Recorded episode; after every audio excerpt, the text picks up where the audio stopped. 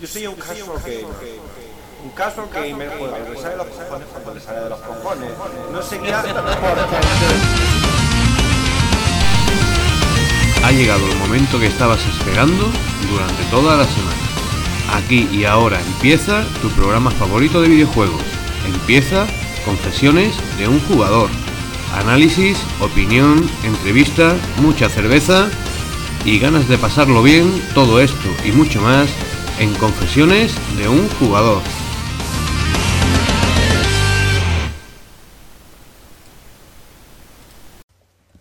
Hola, hola, hola, bienvenidos a... Confesiones de un jugador. Eh. ¿Pero qué coño? El señor Rosa y Pedro, ¿dónde está? ¿No están? Bueno, bienvenidos a Confesiones de un jugador, programa número 118 y hoy venimos con novedades. Yo soy Ravenflow y soy el director de esta extraña casa de locos. ¿Quién más tenemos por aquí? Pues yo soy un Salva Spin. Oye, Salva, ¿estoy volviéndome loco o, o he oído una voz femenina por ahí? Ya te digo. Eh, ¿Hola? Hola, ¿Quién eres? soy Cassandra. Oye, Cassandra, ¿qué haces tú por los estudios centrales del Esparragal? Nada, de paseo. Bueno, pues ya que vienes de paseo, a nosotros es que, mira, si hay cosas que nos gustan en la vida son la cerveza, los videojuegos y las rubias que van de paseo. Eh, ¿Te gustan los videojuegos? Me encantan. Bueno, pues vamos a aprovechar. Oye, ¿quieres que te invitemos alguna cosita rica de beber? Eh, no sé si esto suena muy mal. Oye, eh, pero ¿te apetece que nos sentemos a hablar un rato de videojuegos? Claro. Es que es lo que hacemos aquí cada dos semanas en este programa que no se parece al resto de programas de videojuegos. Eh, sé que esto está sonando un poco fresco, pero quiero dejar claro a nuestros oyentes que Cassandra tiene novio y viene con él. Así que Dios nos libre de decir cualquier cosa que suene a inuendo raro. ¿Nos lo presenta? Pues aquí está Alexander Dean Poisky. Hola, buenas. Oye, ese nombre mm, ¿me suena o no me suena? Eh, porque yo una vez estuve en un salón del manga que había un Alexander Poisky. Eh, eh, eh, ¿Eras tú o qué? No sé, ¿te sueno? Sí, eh, uno de nuestros invitados que tenemos hoy, porque hoy tenemos una entrevista muy especial con este hombre. Caballero, ¿te puedes presentar? Cuéntanos un poquito quién eres. soy Alex Poisky, soy el jefe de contenido de la distribuidora digital Gamersgate, que está basada en Suecia, pero estoy, tengo oficina aquí en Murcia.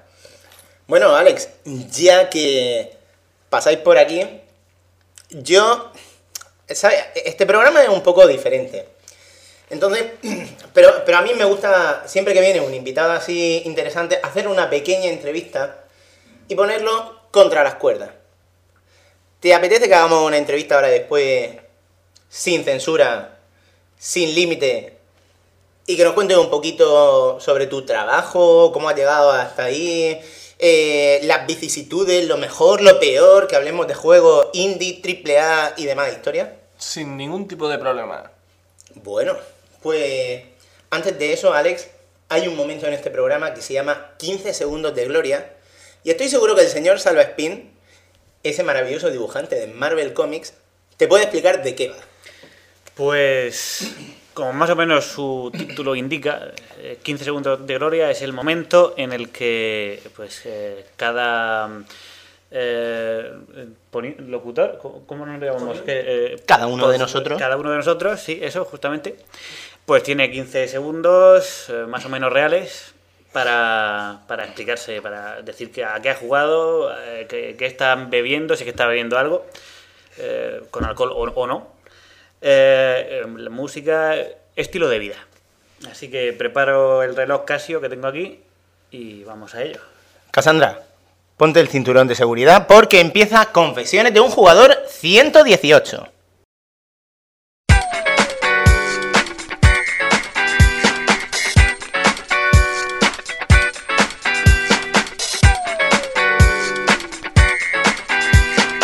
Bueno, bueno, bueno, pues vamos a empezar aquí con los 15 segundos de gloria. Y el primer eh, 15 segundero es el señor Ravenflow. Bueno, ¿Qué tal? de vacaciones. De vacaciones es siempre un buen síntoma.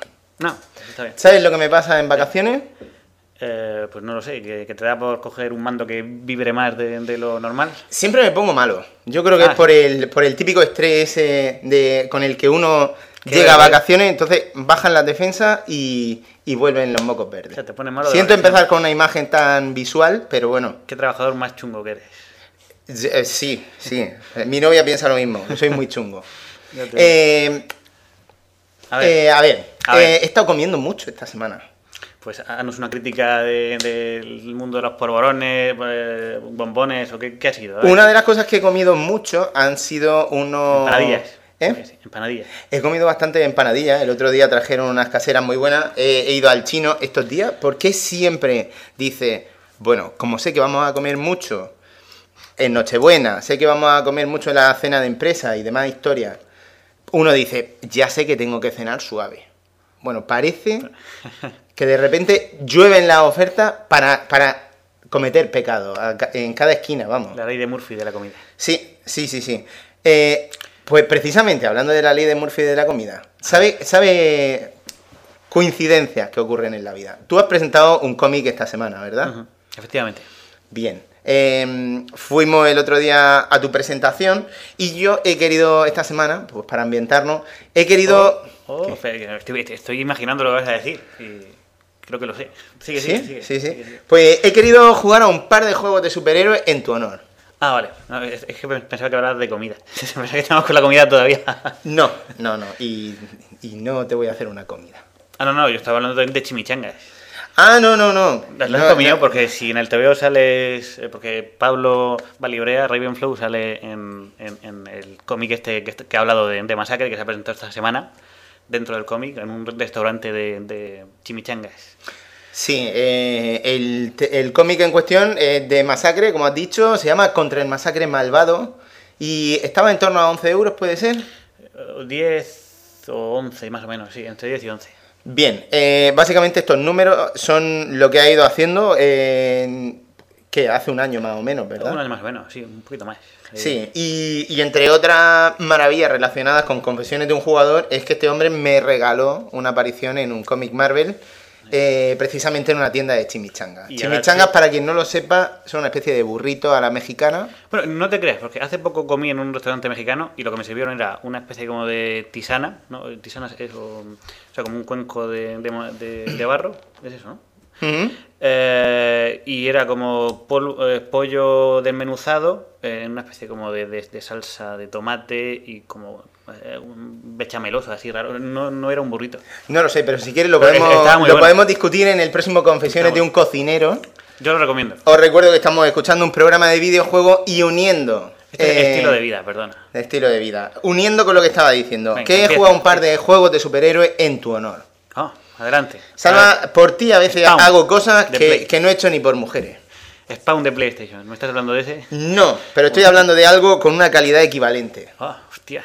Qué estoy duro. hablando, mira, yo a veces me gusta eh, uno de mis colecciones, cada uno, ca- cada uno de los frikis, de las personas, coleccionamos cosas. Está el que le da por coleccionar coches de Scalestri, está por el que le da por coleccionar sellos. A mí me gusta coleccionar cosas de Marvel y que Salva Spin me haga un dibujo sobre ellas. Sobre ellas. Sí, por ejemplo, tengo un montón de muñecos con un dibujo de Salva, tengo un escudo del Capitán América por ahí, eh, que dentro de poco recibirá un dibujo de Eh, un Capitán hablando de América. Ayer vi un muñeco que está di- diseñado de un dibujo mío que me enteré ayer. Toma ya, enhorabuena. Una Bueno, cosa. pues tengo un, el otro día en Saturn me compré unos videojuegos para 3DS de superhéroes Marvel que estaban, creo que a, a 7 pavos. cada Está uno. en la cesta esa que tienes que estar rebuscando, ¿no? Pues más o menos. Eh, la historia. Capitán América Super Soldado para 3DS es lo que traigo ahora mismo. Tía, ¿es el de la película? Efectivamente, es un juego que está basado en la película y basado en el videojuego basado en la película. Pero encima está downgradeado para 3DS. Duro. Sí, eh, esto es jodido, pero bueno. Em, ¿Tú has visto la película del Capitán América? Sí. ¿Qué te parece? Buena. Al principio de la película te cuentan un poco todas las batallas que está librando el Capitán América por Europa durante la Segunda Guerra Mundial, ¿verdad? Claro, Indiana Jones, creo que ¿no? Sí, más o menos. Pues básicamente este juego recoge todos esos acontecimientos, todas esas batallas que va librando y tal. Eh, este juego además tiene está resuelto como un beatmap en el que te vas moviendo básicamente siempre por el mismo castillo, solo que ellos te dicen que son niveles diferentes. Pero vamos, a la hora de la verdad, la única diferencia entre, entre los niveles es que al final del nivel aparece un monstruo diferente y que los enemigos cada vez requieren más golpes para, para ser derrotados. El color de los ladrillos, al menos. ya- El color de los ladrillos es el mismo. Y es que técnicamente es un juego flojo de cojones. Eh, voy a decir un random fact, un, un detallito así aleatorio, eh, por una curiosidad. Y es que eh, Sega tenía los derechos de, para hacer mm, videojuegos basados en las películas de Marvel. Por ejemplo, han sacado eh, bazofias gordas como Hulk, Iron Man. Iron Man. Y este Capitán América, que mm, es hora de celebrarlo, eh, era el último juego que tenía Sí. Sega por contrato, ¿no? Eh, además, este lo hicieron después del otro y, y es como ya lo último. O sea, que ha salido por la puerta grande. Si pasa eso, bueno, el, el de Thor, por ejemplo, de DS. Sí, también ahora después voy a hablar del de Thor de DS. Eh, la historia es que esto es acción en 3D mezclada con lucha y al ser el Capitán América, que básicamente es un superhéroe al que le inyectaron el suero del super soldado y no deja de ser un humano, solo que con muchas más capacidades atléticas y un cuerpo pues mucho más fuerte y demás, ¿no? Y un Pero escudo de Vibranium. eh, ¿no era Adamantium? No. Aunque en la peli dicen Vi- Vibranium. Vibranium. Ok. Eh, la historia es que aquí te combinan también un poquito con plataformas y unos pequeños puzzles muy sencillitos en los que te piden que lance el escudo. Eh, al mismo tiempo también te meten a los God of War una mejora de capacidades. De esto típico de, ah, eh, cada vez que mato a un enemigo me dan unos cuantos cristalitos de energía y de vez en cuando pues puedo aumentar una de las capacidades del Capitán América, ¿no? Mm, Cosa interesante, aparte de que el apartado técnico es muy flojo, los entornos son muy empobrecidos, hay pequeños detallitos que hacen que el juego sea peor aún. Por ejemplo, eh, yo no sé si lo sabes, pero hay un Shinobi en 3DS de Sega bastante decente. Y también está un Sonic Generations para 3DS que es bastante simpático. Ambos son de los peores juegos, de los juegos que tienen peor 3D en la consola. Recordemos que estamos hablando de la 3DS, se supone que esto tiene pequeños detallitos en 3D. Bueno, este es- se nota que está hecho por los mismos técnicos de 3D y, y bueno, pues es otro fracaso, ¿no? Eh, este, este 3D en concreto, el efecto que produce es que marea muchísimo, porque parece que está vibrando la imagen, ¿no? Eh, aquí Además, pues bueno, pues contamos con enemigos, como suele pasar con estos juegos basados en películas, que no aparecían en la película. Aquí sale Lady Hydra, sale también Zemo, sale Zola, eh, uno de los durmientes, que son los robotitos gigantes esos que creó Jack Kirby, y también sale Von Strucker, evidentemente Cráneo Rojo aparece también, es uno de los grandes villanos, y eso. Em, verdaderamente, eh, unido a la poca variedad de enemigos, que son muy poco carismáticos y tal, eh, otra cosa que, que me llama mucho la atención es el doblaje. Tú sabes que el doblaje en los videojuegos no es siempre lo más destacado, ¿no?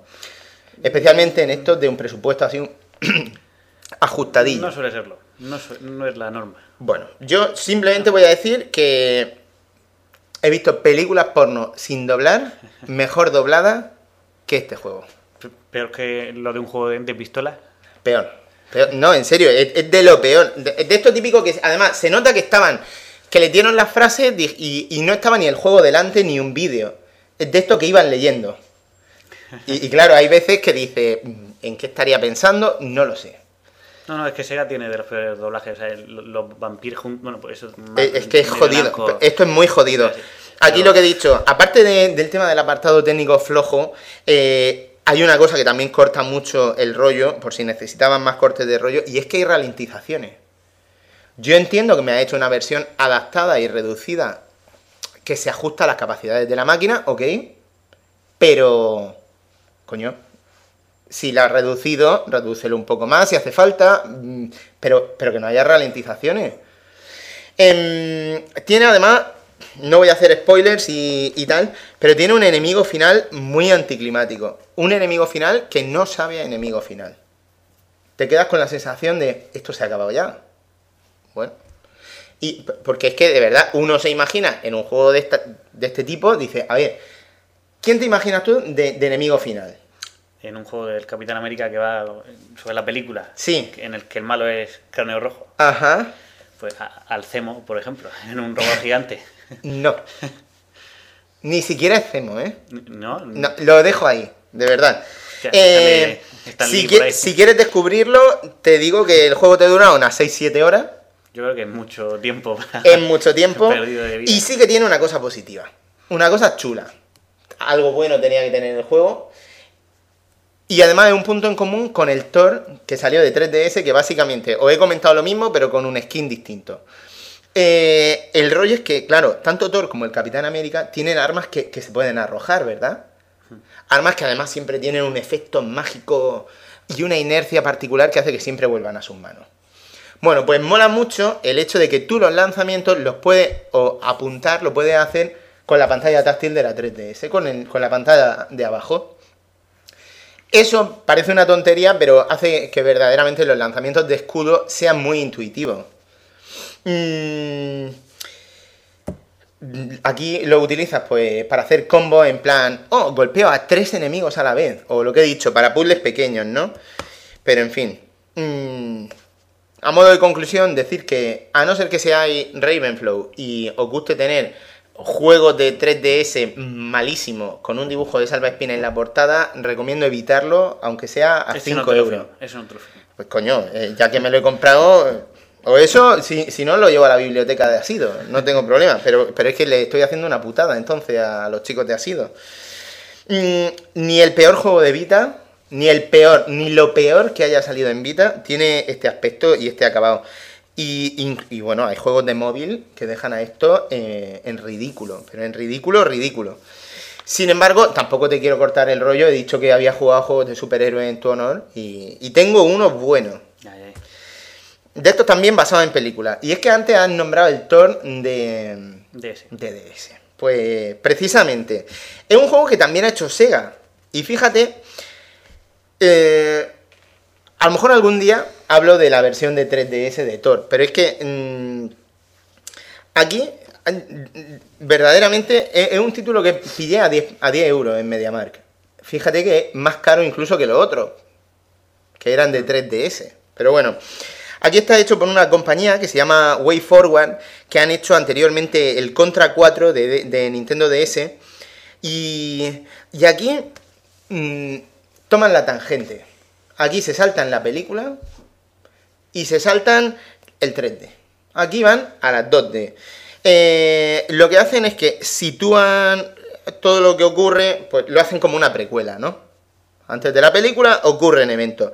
Y el argumento sencillito. Los monstruos están invadiendo Asgard, eh, donde vive Thor, y básicamente a Thor le toca detenerlo. Entonces, su hermano, que es muy cabrón, el príncipe de la mentira, Loki, lo que hace eh, es que provoca de algún modo que rapten a Sif, una de las guerreras más importantes de Asgard, y ojito derecho de Thor, porque es una morena que también está pues muy buena, ¿no? Entonces, lo que, lo que hace es que la raptan y siempre que llega al final del nivel se encuentra eh, con un monstruo final apoteósico y maravilloso en dos dimensiones. Eh, y, es más o menos como en Super Meat Boy. Llega al final del nivel, está cerca de la tía y te dice, ¡Uy! ¿Qué es que se la han llevado a otro lado? Y con eso te plantean la excusa de ir recorriendo diferentes reinos, que además cada nivel o cada mundo está estructurado en tres mundos, ¿no? Eh, además, eh, ¿cómo se llama el juego este de Capcom? El Magic Sword. ¿Te acuerdas del Magic Sword? Bueno, eh, beaten up, ¿no? Sí, Te- es un beat'em up en dos dimensiones en el que además te van combinando con un poquito de plataformeo y eso. Y... Y oye, funciona de puta madre, porque precisamente esta gente, lo que los de Way Forward, lo que dijeron es, entendemos que esta máquina no da para más, lo que vamos a hacer, ahora que eso de volver a lo retro funciona también y esta máquina da perfectamente para hacer un juego con muy buenas capacidades. Combinamos ese scroll eh, típico de los juegos de Amiga en su época, eh, el scroll parallax, todas estas cosas, mm, vamos metiendo efectos como, como una tormenta, como que por aquí nieva, y funciona perfectamente, porque no fuerza para nada la máquina y además es un juego bien diseñado. Mm, por supuesto, eh, Thor se va moviendo por los típicos entornos genéricos, los helados, los típicos de fuego, el bosque con lluvia y demás, ¿no? Y sobre todo lo que he dicho, unos monstruos finales, que estos sí son monstruos finales, estos son monstruos finales de los que me gusta a mí ver.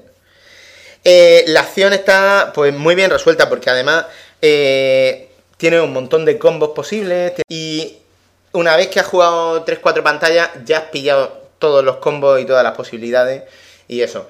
Como no podía ser de otra manera, Thor, dios del, del trueno, eh, tiene, mm, va recargando sus poderes de vez en cuando. Vas derrotando enemigos y igual que en un beatmap de estas características, pues lo que pasa, o recargas vida o recargas poderes mágicos.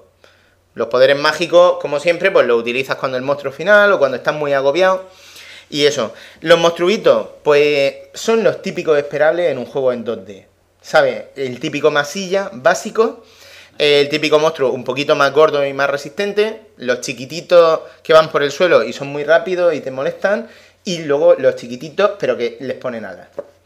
Entonces, en cada nivel básicamente te encuentras lo mismo y se utiliza la gama de color para indicarte que los de este mundo, que es de hielo, pues ahora son azules y son un poco más duros. ¿Eh?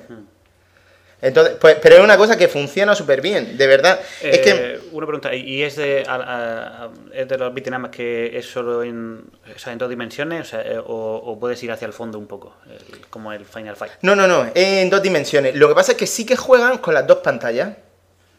Y claro, mola mucho que tú estás en una de las dos pantallas de la Nintendo DS. Eh, pero sí que puedes ver el escenario en la parte de arriba o puedes subir al, al escenario y, y a veces estás en una pantalla o en otra. Claro, tu muñeco ocupa solo una parte de la pantalla. Pero lo que he dicho, te encuentras con un monstruo final y aquí dan un golpe en la mesa. Porque el monstruo final te ocupa las dos pantallas. Y te dice, "Tss, perdón que estoy aquí. Y, y eso, eh, eh, la estética es, pues eso, estética retro, además con una música muy cuidada, que acompaña muy bien. Y mola mucho que en vez de ser monstruitos genéricos, Thor una cosa buena que tiene son un montón de villanos gigantescos, como, como Mangog o el titán de fuego Surtur, que es, pues eso, una bestia parda, ¿no? Mm, ¿Qué más puedo decir de esto? Este juego, eh, yo creo que más o menos al final el boca a boca ha, hecho que, la gente sea consciente de lo chulísimo que está. Pero sin embargo, eh, todavía una joya a descubrir en muchos entornos, ¿no? Desde luego, si uno tiene una 3DS y se lo encuentra a 10 pavos, yo lo recomiendo de cabeza. Además, mola mucho que, mm, que eh, en las pantallas estas de transición, que sale Thor hablando con Loki o que sale un villano diciéndole te voy a matar, cuenta con dibujos del de, el tipo que estuvo encargándose de Thor durante una temporada, que no sé cómo se llama. Eh, ¿Hace un par de años o a qué te refieres? Yo creo que hace un par de años. Que- que es así como realista, súper guapo. Sí, pero es- pero está muy chulo. Olivetti, supongo, digo, Oliver Coipel. Puede ser, puede ser. Eh, pero vamos, a alguien que le gusten los juegos de, ca- de castañas y el rollo clásico, mm, funciona súper bien. Yo, vamos, lo recomiendo de cabeza. Incluso si tenéis una Nintendo DS por ahí muerta de asco por- y lleváis sin tocarla un tiempo, mm, vamos, merece la pena si os va el rollo retro, ¿no? Y más o menos eso era lo que tenía de superhéroe. Ese, ese sí que te lo firmo. ¿Ese me lo firma? Sí. Bien, bien, bien. Bueno, ahora, como seguimos un poco centrados en, en darle un poquillo de peloteo a mi amigo Salva Spin, que me ha sacado en un cómic. Continúa. Eh, Te tú, dejo. Tú siempre vienes aquí a dar el coñazo, Pues puede ser. con un, con un tema recurrente. Además, yo siempre, antes de grabar, le pregunto, Salva, ¿qué has jugado? Y él me dice, pues he jugado a Rock Band y a alguno de lucha y al Tekken y, y digo, pues mira, pues esta vez voy a ser yo el que va a hablar de la franquicia Rock Band. Ahora como eres tú, sí que, sí, sí que puedes hablar. Pero es que le voy a dar un giro. Voy a hablar de un título que ha, sala- que ha salido en, en el arcade, que de hecho salió a final de verano. Creo que fue el último lanzamiento de agosto en Xbox Live Arcade. También salió, esto también está disponible en Play 3. Y se llama Rock Band Blitz. Blitz. Salió a 1200 Microsoft Points, pero en las rebajas del Black Friday lo- lo- le bajaron el precio a la mitad. Entonces salió a 600 Microsoft Points, que en lenguaje humano creo que son unos 6 euros y medio, 7 euros. Entonces, bueno, yo recuerdo que antes, aquí en, en los estudios centrales, nos reuníamos muchos sábados, muchas, muchas tardes, para echarnos una viciada incomparable a, a Rock Band. ¿Tú te acuerdas de eso? Que venían los vecinos, llamaban a la policía, se cagaban en la puta. Eso, eso es, sí. es real, ¿no? Pero yo recuerdo que invertía mucho tiempo también en, en mirar la tienda, en mirar qué canciones habían puesto cada semana. Todavía se sigue renovando la tienda. Pero de esto típico que siempre íbamos buscando nuevas canciones para tocar en grupo. Además nos juntábamos cuatro amigos, sacábamos cervezas, cada uno se conocía su instrumento. Y era lo típico de, juego colaborativo, de esto que dice, vale, más o menos todos manejamos ya un nivel de dificultad, ahora vamos a, uno sube de, de dificultad y los demás le cubrimos el culo mientras tanto, ¿no? Eh, y nos lo pasábamos súper bien. Eh, el rollo es que yo me junté con una biblioteca de canciones al final del día muy grande. Una biblioteca de temas que verdaderamente estaban en el disco duro de mi consola ahora criando polvo pixelado. Entonces, bueno, mm, la historia es que hace- el título este cambia un poco la concepción. Y mm, tú hace poco hablaste de- del organillo ese que te compraste para Rock Band 3, ¿verdad? Sí. Pues yo esto, O no, no, lo sinceramente, no, me- acuerdo. O sea, me- no sí. me dejaste hablar de, de. Sí, te dejé. La, la historia es que mm, aquí me lo tomo como si fuese un accesorio más con el que tocar estas canciones. Un accesorio, la historia es que ahora no se apoya en un instrumento, sino en el uso del pad y, se apoya en influencia de, de otros títulos de Harmonix anteriores a Rock Band, como el Frequency, el Amplitude, que estaban simpáticos, o incluso en el Rock Band Unplugged que salió en PSP, ¿no?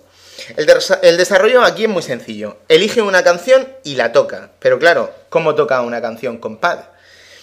Mira, a ver, esto va a sonar un poco absurdo, pero una vez que lo juega, lo, lo pilla. La acción tiene lugar en la ciudad del rock. Ellos lo llaman la ciudad del rock. Aquí, eh, básicamente, te encuentras como una autovía, una autovía que es más o menos como una canción de rock band, en la que más o menos ves, va, o sea, ves cómo van saliendo las notas, ¿no? Lo que pasa es que en esta autovía, en vez de estar un solo carril, que sería el del instrumento que tú tocabas antes, ahora te vas a encontrar cuatro carriles o cinco, según los instrumentos que participen en esa canción. Bien, pues aquí tú lo que tienes que hacer es ir, cambiando eh, en cada uno de los carriles y ir mm, dándole a, a un- a uno de los sticks en una dirección o en otra y en vez de salirte 4.000 notas, lo que te sale es izquierda o derecha. Entonces, eh, si una canción tiene batería, pum, pum, pum, pum, pum, pum, va alternando entre una dirección y otra, ¿no? ¿Qué pasa? Que tú no puedes tocar cuatro instrumentos a la vez. Vas cambiando. Y aquí el objetivo de las canciones no es que toques todas las notas del mundo, sino que consigas una cantidad de puntos muy alta. Eh, la canción además está estructurada en tramos. Y en esos tramos, según el número de aciertos, tú vas consiguiendo multiplicadores. Entonces, mm, básicamente es un juego de ritmo de ir dándole izquierda a derecha e ir compaginando un poquito. E ir consiguiendo mm, grandes multiplicadores eh, hasta que llega al final de la canción. Eh, igual que pasaba en, en los rock band normales, tiene la cifra, eh, o sea, el movimiento especial. El especial lo que hacía es que sacases pues, más puntuación, ¿no? Aquí le han dado un toque pues muy arcade porque el especial lo puedes elegir tú al principio de la canción. Y igual que en los juegos de móvil en que te pone un pequeño power up, suele tener un precio económico, ¿no? Tú dices, ah, pues me pongo este potenciador que me va a costar 300. Y, por ejemplo, hay uno que hace que... que a, ver, es que hay algunas cosas que son curiosas. Mira, hay uno que convierte, que de repente cuando le da, hace que salga eh, una pelota de pinball y mientras que tú estás tocando tus notas normal en cada uno de los, de los instrumentos que salen, te plantea una especie de juego a lo arcanoid. Hay veces que, sin embargo, si te has cogido el de las notas flamígeras, eh, pues de vez en cuando te salen unas notas representadas en la pantalla y a veces pueden estar en diferentes carriles, ¿no? Eh, o en diferentes instrumentos. Y tú lo que tienes que ir haciendo es ir siguiendo esas notas, ir pasándote de un carril a otro, ir tocándolas y claro, si termina ese combo, te dan una puntuación de la leche, ¿no? Eh, al mismo tiempo hay otro que es nota a la fuga, que son unas notas que eh, básicamente tiene, van por delante tuyo, donde vas tocando, y te van trazando un camino que tienes que ir siguiendo. Entonces, si lo vas siguiendo cada vez, te vas acercando más a esas notas hasta que las pillas. Si las pillas, un montón de puntos. Eh, no deja de ser eh, una excusa, en realidad, esta jugabilidad un poco diferente para recuperar pues, todas las canciones que tenía muertas de asco en mi consola. Mm, en ese plan es como yo me lo tomo, ¿no? No tiene eh, mucha más variedad ni nada de eso. Eh, lo que pasa es que sí que tiene pues, muchos guiños, ¿no? Por ejemplo, eh, lo de muchos guiños, como siempre ha tenido Rock Band a la historia del rock. por ejemplo, hay un logro que es darle 20 veces a la pelota mientras que estás tocando a la pelota de pinball, ¿no? Y eso se llama Pinball Wizard, como la canción de los Who. Joder, pues siempre tiene pues, muchas tonterías de ese tipo, ¿no? El juego tiene 25 temas.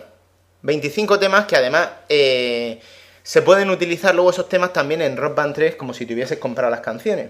Entonces, eh, eh, no sale mal, ¿no? Mm, los temas son dos que ya habían salido dentro de la franquicia, incluidos en otros discos, y 23 exclusivos. Por ejemplo, lleva un tema de Fallout Boy, lleva uno de Blink 182, lleva Cult of Personality de Living Color, que es el tema que utiliza CM Punk ahora en, la lucha libre. Eh, lleva una canción de Queen, Give It Away de los Rejo Chili Peppers, I'm Still Standing de Elton John. Lleva la de Jessie's Girl, ahí puro 80, de Rick Springfield. Eh, los All American Rejects. Y luego te meten algunas también un poquillo más pop, como la de Maroon 5 con Cristina Aguilera, la de She Moves Like Jagger, o mm, la de Stronger, que es un himno del canal Cosmopolitan, eh, de la tipa esta, ¿cómo se llama? Eh, a ver, ¿cómo se llama la tipa esa? Eh, Kelly Clarkson, Kelly Clarkson se llama. Vale, pues eso lo ponían siempre en los promos de Cosmopolitan, entre Sexo en Nueva York y Sexo en Nueva York. Ahí te venía. Sí, sí. También lleva de algunos grupos así un poquito más nuevos, como Foster the People. Y luego, pues, eso, pues, My Chemical Romance. Nada de ¿Eh? Nada de Jonicas, nada. Hay Iron Maiden, una de Pink. Bueno, eh, ¿sabes? Yo con estos juegos de música siempre. ¿Sabes cuál es mi momento favorito para jugarlo? A ver. Mira, hay un momento en el que. Mm, va a salir de fiesta. Va a salir de fiesta y siempre cuando vas a salir de fiesta tienes como dos opciones. Me espero que le falten cinco minutos a mi novia, que me diga que le faltan cinco minutos para entonces me meto en la ducha, me pongo una camiseta y nos vamos. Bien, esos son los momentos en los que juegas, por ejemplo, Max Payne sin problema, hasta esos cinco minutos. Y luego están cuando tú te has arreglado antes que ella. Entonces cuando estás jodido. Porque te sabes que te falta por lo menos una hora pero no, no te quieres poner todavía a jugar.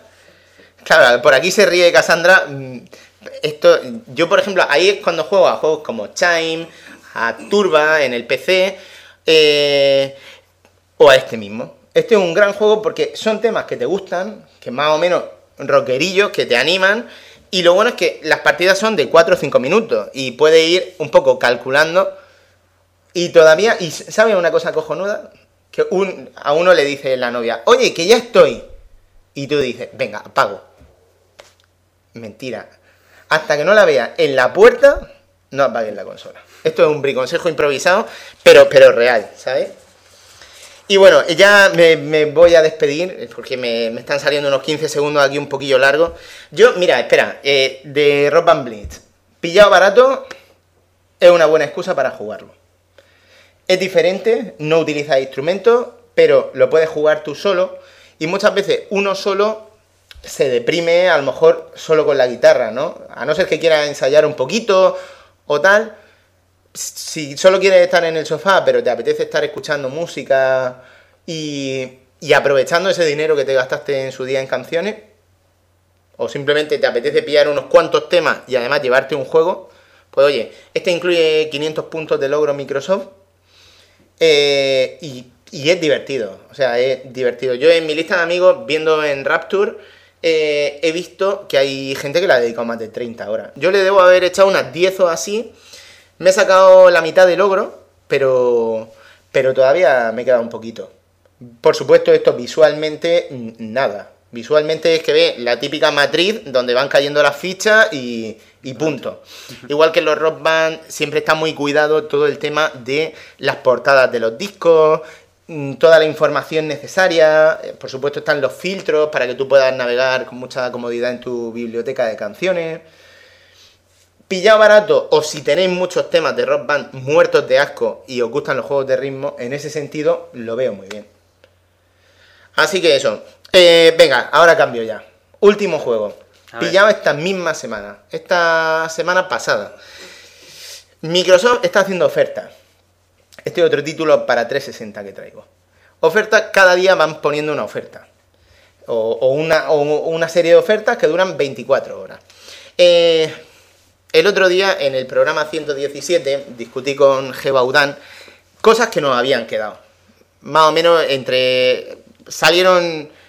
Salieron cosas que más o menos son comunes para la mayoría de hombres, como lo típico de montármelo con un par de gemelas rusas o follarme una asiática. eh, Eso son cosas que están ahí en la mente de todos los cerdos. Yo lo siento, Cassandra, pero, pero aquí no hay censura. Eh, y otra de las cosas era meterme en un ring de lucha libre. Meterte. Sí, a- meterme, a repartir. Porque hacerle una powerbomb a mi novia en la cama no cuenta. Entonces, bueno, ahora por fin un juego que me ha permitido hacerlo. Se llama Fire Pro Wrestling y me permite jugar con mi avatar. ¿No? ¿Tú estás familiarizado con la saga Fire Pro Wrestling? ¿Eso te suena de algo? Me suena el nombre, pero no. mm, No la visualizo. Bueno, pues yo es que he soltado varias cartas aquí sobre la mesa y ahora quiero orde- ordenarla un momento. Mira, voy a empezar con una definición que propone la Real Academia Española. De profanar. Profanar. 1. Tratar algo sagrado sin el debido respeto o aplicarlo a usos profanos. 2. Deslucir, desdorar, deshonrar, prostituir, hacer uso indigno de cosas respetables. Y es que la gente que esté familiarizada con el tema de juegos de lucha libre sabrán que Fire Pro Wrestling es una saga eh, pues que ha salido en Super Nintendo, ha salido en Game Boy, pero precisamente en sus versiones de Play 1 y Play 2 era como un gran juego en el que todo se podía editar. Y al final, para los aficionados, eh, básicamente podía hacerlo todo. Por ejemplo, era un juego en el que había diferentes ligas, eh, una liga orientada a la lucha libre extrema y podía utilizar armas, una liga más técnica que a lo mejor respondía a, a los criterios de la lucha libre japonesa, una más acrobática como la mexicana. Y luego estaban las grandes ligas americanas y más o menos en cada una de esas federaciones había un montón de luchadores que recordaban a sus contrapartidas de la vida real. Pero como no tenían derecho, pues la cosa, claro, era que recordaba, ¿no? Lo que pasa es que sí que podía hacer movidas como llevar a un luchador de una liga a otra y lo que he dicho, editar, ¿no? Podía hacer un montón de cosas chulas.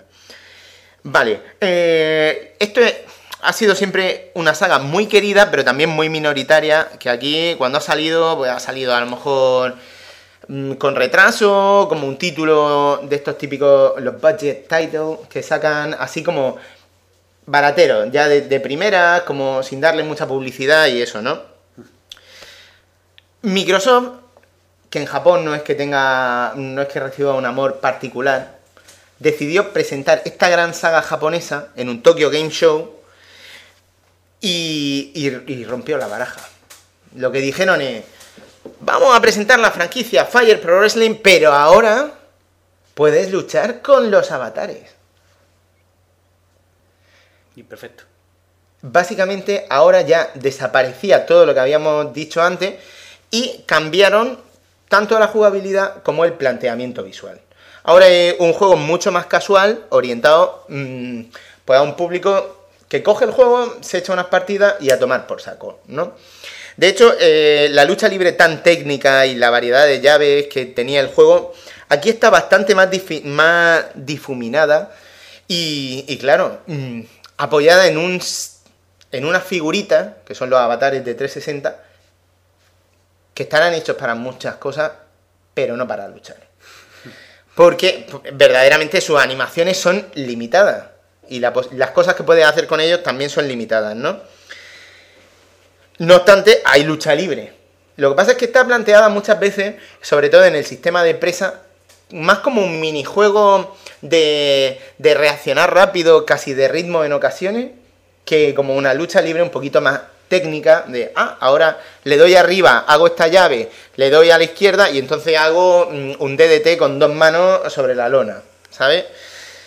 Aquí, evidentemente, vale, puede hacer ataque y puede hacer combo, ataques cargados, correr por el ring, subirte a las cuerdas, puede hacer todo ese tipo de cosas, ¿no?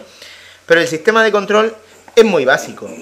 Fíjate si es básico que eh, los tres tutoriales que lleva de control te lo hace en 5 minutos, en un momento, y, punto, ¿no? Tiene una cosa positiva y es que si por lo que sea, dentro de la simpleza, te has perdido, puedes darle a la pausa y mirar una especie de guía a ver qué te parece, ¿no? Pero, pero tiene, tiene un problema muy gordo y es que, lo que he dicho, los avatares no están hechos para luchar. Entonces, ¿qué te encuentras? Un juego de lucha que por mucho que, te permita utilizar a, mi Ravenflow con perilla y demás, pero que no sea divertido, es una mierda. Un juego de lucha que no es divertido luchar, los combates, no sirve para nada.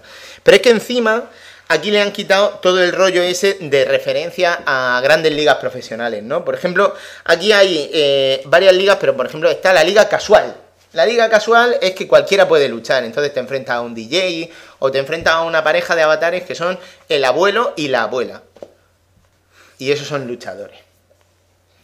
por, cierto, la abuela tiene un movimiento curioso y es que se pone como, te echa al suelo, te parece que te va a hacer un camel clutch, pero en realidad lo que hace es que te da unos cuantos palos en el culo.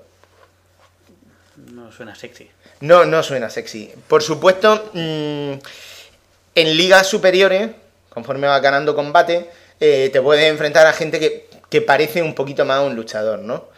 Pero, pero bueno, decir que conforme vas ganando combate, según lo que haga, ganas una serie de puntos de experiencia que te, te permiten mejorar al personaje.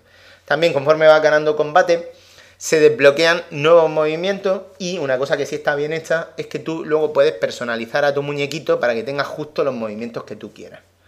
Por supuesto, como en cualquier juego de lucha libre, pues puedes previsualizarlo, a ver si te gustan o tal. Y, también puedes pues, disfrazar a tu, muñeco pues, con máscaras de lucha libre y tal. Mola mucho el, rollo de que al ser tu avatar y, el referente eres tú, pues, pues siempre mola verte disfrazado de muñeco. Es, un juego que está medio hecho por Rare, ¿no? Eh, no, eh, eh, esto lo hace otra compañía, pero vamos, pero se apoya en toda la infraestructura que creó Rare con lo de los avatares. Como curiosidades, de vez en cuando te intercalan sus propios personajes estos cutres y te los combinan con, gente que haya en tu, lista de, en tu lista de amigos. Yo, por ejemplo, me he enfrentado a Cloud FRN mm, disfrazado de un Spartan de Halo, o me he enfrentado a Chache de Arcadia Gamers, por ahí, ¿no? Eh, hay de vez en cuando combates por pareja, también muy cutrones y verdaderamente lo que he dicho, que es que es un juego que no es, no es divertido. Tiene mm, música genérica, el apartado artístico pues muy, muy sencillito, muy de rare. Sin serlo. Eh, y a nivel de sonido, pues nada, melodías genéricas cuando sale al ring, que puede elegirlas, pero tampoco hay mucho donde elegir. Y sonidos raros que de vez en cuando hace tu avatar, ¿no? Esto al parecer, eh, estos, estos juegos que utilizan los avatares, ha salido como un sello que no sé si se llama La Fama del Avatar o Avatar Fame o algo así, que mm, es como una especie de sistema de logros que utilizan estos juegos y, y que te, te permiten usar al avatar, ¿no? Por ejemplo, está el A Kingdom for Keflings, el avatar Poker Knight y el Recatier. ¿A cuál menos sexy? No tengo ni idea. Yo, es un juego, mira, si hubiesen sacado un Fire Pro Wrestling tal cual, cutre o, o desfasado técnicamente, como serían esos juegos, pero me lo saca a 10 euros y con esa profundidad que tenían los juegos de antaño, me lo hubiese planteado. Y mira que yo soy súper abierto a cualquier cosa de lucha libre, me gusta jugarla o probarla. Pero esto a mí no me, ha, no me ha conquistado. Esto es un título que va a estar hasta el final de la rebaja a 5 euros. Pero es que ni a 5 euros lo recomiendo. Es una cosa que no, que no seduce, no, no divierte y... Y bueno, son unos 15 segundos un poco agridulces, porque es verdad que... eh, bueno, eh, he comentado Rock Band Blitz, que merece la pena. He comentado eh, el Thor de Nintendo DS, que está muy guay. Pero bueno, podéis olvidaros de ese Capitán América y sobre todo podéis olvidaros de este Fire Pro Wrestling. En cuanto a qué estoy bebiendo, hemos empezado a grabar casi sin poner nada de beber, entonces vamos a buscar algo fresquito. Y, y de música, pues he estado escuchando el último disco de los Killers, otra vez. Poco Pues no te dejo hablar de los killers, ¿no? Tú me vas a hablar de Rock Band con el Y piano. también está escuchando el último podcast de Joystick en el que desglosan todo el tema de los problemas económicos que ha tenido THQ y de hecho hicieron un especial eh, con Michael Pachner, eh, el analista este típico, en el que te explica un poco todas las vicisitudes de cómo ha sido el proceso, cómo ha pasado de ser una compañía con acciones públicas que ha pasado a ser privada, que las acciones ya no valen nada y los accionistas básicamente se han quedado con el culo bajado. Y un poco, pues todo ese proceso está súper interesante, pero está en inglés. Así que si queréis practicar un poquito de inglés, ahí está. Ahora sí, voy a buscarme algo de beber y siguiente, por favor.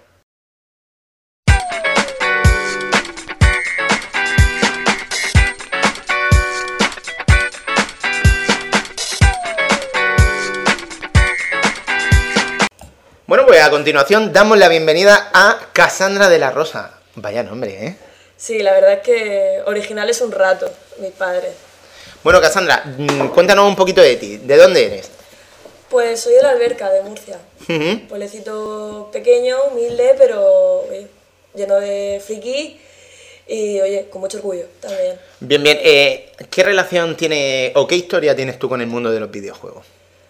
Pues empecé, a- a- más o menos 2007-2008, empecé con, con el lineaje, Ujú. lineaje 2, Última Alianza, el servidor, y empecé a jugar casi por obligación y terminé enganchándome de tirarme 8 horas jugando para un asedio un sábado por la tarde. ¿Cómo es eso de empecé a jugar casi por obligación? Bueno, pues tenía un novio, bueno, un exnovio ahora, ¿no? Ajá.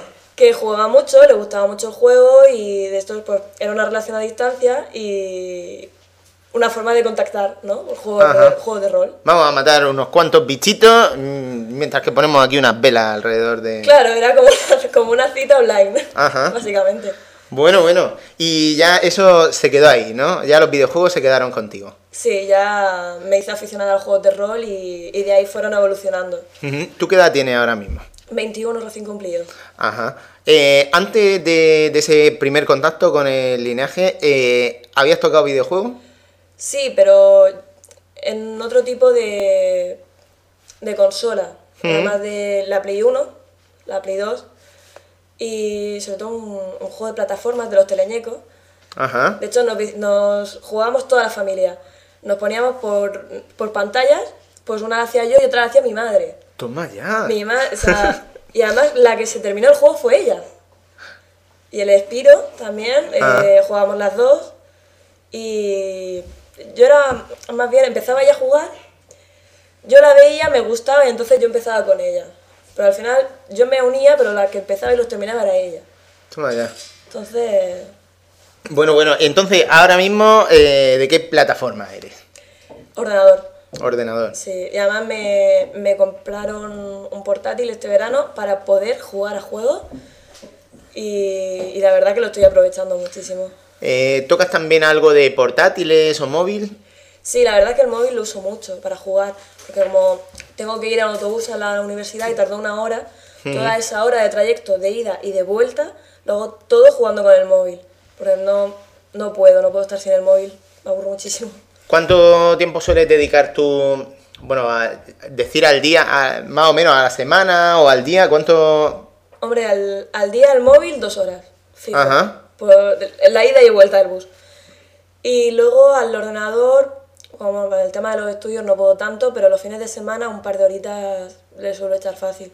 Y Has entre, bueno, y entre semana también, una hora o dos, mientras me pongo a jugar, me pongo el Prison Architect de, de fondo. Ujú. Eh, has comentado los estudios. ¿Tú qué estás estudiando? El grado de marketing. Ajá. Entonces, Muy bien, muy bien. Eh, vamos, vamos, yo qué sé, más o menos has visto cómo funciona esto de los 15 segundos, ¿no? Sí, sí, sí. Si te parece, antes de eso, vamos también a romper un poquito la baraja. Cuéntanos un poco, ¿qué, qué, qué te gusta escuchar de música? Pues la verdad es que antes era muy de heavy.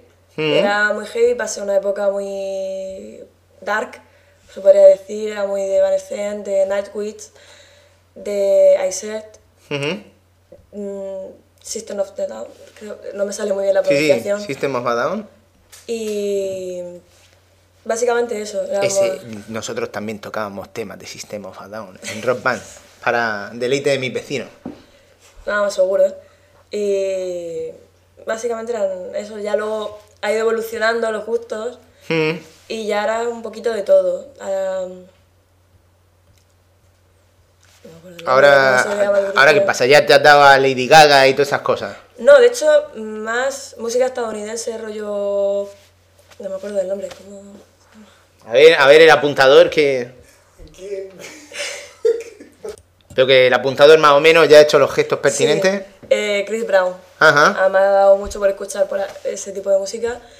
Y luego, pues lo típico, la radio. Lo pones con el móvil y llevas el juego y la radio a la vez. Toma ya. Eh, ¿Suele escuchar podcast y todo eso? La verdad es que no mucho porque no tengo mucho tiempo con el tema de las clases y todo. Estoy intentando empezar ahora a, a meterme un poquito más en el mundo de los videojuegos. Te podría preguntar, eh, pero eso lo vamos a dejar para otro día. ¿Cómo llevas tú eh, ahora la presencia tan marcada de los videojuegos en tu vida? Pero eso más adelante. Ahora ya sabes que estamos aquí disfrutando de tus 15 segundos de gloria. ¿A qué, a qué has estado jugando últimamente? Ha- Has comentado una cosa que se llama Prison Architect. Sí, Yo no sé nada de Prison Architect. Cuéntame de qué va eso. el Prison Architect es un juego indie. Está, de hecho, está todavía en alfa. Es el, el juego, la verdad es que es de estrategia, ¿no? Eh, a la misma vez que vas construyendo una cárcel, pero tiene más o menos, es como los Sims, más o menos, pero en versión un poco más hardcore. Pues, de hecho, eh, tú construyes la, tu cárcel, tienes que construir una ducha común, la cantina común, la, El suministro de pastillas de jabón hay que controlarlo también. no, pero el de la luz y el del agua, tienes que meter todos los, los cables de luz, tienes que distribuirlo ¿Eso lo por tienes todos que hacer lados. tú? Sí, sí. Y, lo- y las tuberías del agua, también tienes que ponerlo tú todo. Y tienes que poner tu verja alrededor de la cárcel, porque si no, cuando llegan los presos se escapan. Y además son unos cabrones, cada vez que, que se escapan matan a todo el mundo porque pillan Tú, por tú medio. no controlas los presos eso. No, además es donde está, donde está la gracia del juego, porque tú no controlas prácticamente nada. Puedes controlar los, los guardias, puedes decirles que vayan a un sitio o que registren a cierto preso, porque sospeches que ha, ha metido algo de contrabando. Mm. Pero claro, es tú te sientas delante del ordenador y ves cómo se van sucediendo las cosas. Pero los presos estos son rollo como unos lemmings que se dirigen hacia un acantilado o una brecha que se encuentren o, o- o son espabilados. ¿Hay inteligencia artificial aquí? Sí, sí, hay un- una inteligencia artificial. eh, De hecho, el juego, como ya he dicho, está en alfa. Se pretende que más adelante se hagan como grupos, se hagan se gru- bandas dentro del mismo, de la misma cárcel. Ujú. Pues los hispanos, los contrabandistas, los violadores, los, los borrachos. Oh my god. De hecho, lo- los borrachos que van a, lo mejor para un día o dos, pues van en una cárcel aparte, en, un- en un lugar aparte. Todo eso lo controla. Tú, la cárcel esa que estás comentando, ¿la construyes desde cero? Sí, desde cero. Te dan un, un solar y te dan un presupuesto. Te dan un- una- un- unas misiones que tienes que ir cumpliendo y cuando las cumples te van dando más presupuesto. Ajá. Entonces vas, empiezas con pues, la verja básica, que te la dan gratis, el material es gratuito, y luego a partir de ahí ya pues tienes tu ladrillo y vas construyendo. Y de hecho ves cómo van los, los obreros pequeñitos, cómo los van construyendo. Ujú. Eh, cuéntame más cosas, esto me parece interesante. A ver, por ejemplo, en el tema de delimitar espacios, siempre uno cuando ve las típicas películas estas de, de, de, bueno, el típico cine presidiario este tan chulo, hay como recovecos donde ocurren cosas. O Sí. salas secretas, o, o cosas así, ¿no? ¿A- ¿Aquí eso aparece también o no? Hombre, no... Habitaciones secretas, no, pero hay... Ahora dice, no en mi cárcel. No, la verdad es que no es la, es la mía, no. Ok. Pero hay salas donde sabes que siempre hay conflictos. Por ejemplo, la- las duchas, la- es lo básico, ¿no? En las duchas siempre hay acuchillamiento. Salva ahora mismo está, está tapándose la retaguardia, por si acaso. El otro día tuve que acuchillar a alguien en la ducha. Ah, eh, Luego te lo cuento. eh, por favor, no. no. No quiero los detalles de cómo acuchillaste a alguien por detrás en la No, ducha. fue por delante. Ah, bueno, Pero a, a cara descubierta. bien, bien, bien. Y, y luego también en lo que es en la cantina también tienen mucho, muchas disputas. Eh, como no sé nada, yo voy preguntando. Claro. Eh, ¿Puedes controlar cosas como los menús? Sí, de hecho puedes controlar la variedad que les ponen y la cantidad. De hecho, son unos, son unos pequeños cabrones, como ya he dicho. Si no les das de comer, y es el factor que más les cabrea. Entonces, si tardas mucho en darles de comer o no tienes el turno de comer, se cabrean y te destrozan todo. Oh, Porque además lo- los materiales, tú les puedes poner el váter, las mesas, las sillas, Ujú. y entonces cuando se cabrean, porque no tienen las necesidades cubiertas, empiezan a, a destruirlo todo, empiezan a golpearlo todo. Y si no mandas a los guardias pronto, te lo destrozan todo. Y al final tienes que comprarlo otra vez Madre y vas mía. con un presupuesto muy limitado. Eh, ¿Hay recursos o salas especiales como una biblioteca que puedas poner, un gimnasio? Sí, hay una zona exterior, o sea, el, el eh, lo tienes que vallar, ¿no? Y poner máquinas de hacer pesas, también poner los teléfonos para que llamen a sus familias, eh, sillas, las televisiones, eh, unas mesas de billar. Luego también el common room, que lo que pasa es que no está todavía solucionado, esa habitación no está útil todavía, pero es para habitación pa- para poner más el televisor. ¿Se pueden poner cosas como horario de visitas y todo eso o eso no lo controlas? Creo que posteriormente se podrá. Ahora Ah, mismo lo es que una cosa que está en alfa. Claro, es que el juego está en alfa. Realmente, cuando yo empecé a jugarlo, cuando salió na- a, a- la semana de salir, el, el juego podías hacer construir la cárcel y ya está. Ujú. Poco más. Ahora el juego ha ido evolucionando, puedes poner cámaras de vigilancia. De hecho, si no tienes un personaje dentro o tienes una cámara de vigilancia activada, no ves lo que sucede dentro. Chan, chan. Entonces, exactamente, da mucha intriga. Los guardias los puedes poner que hagan, que sigan una ruta predeterminada.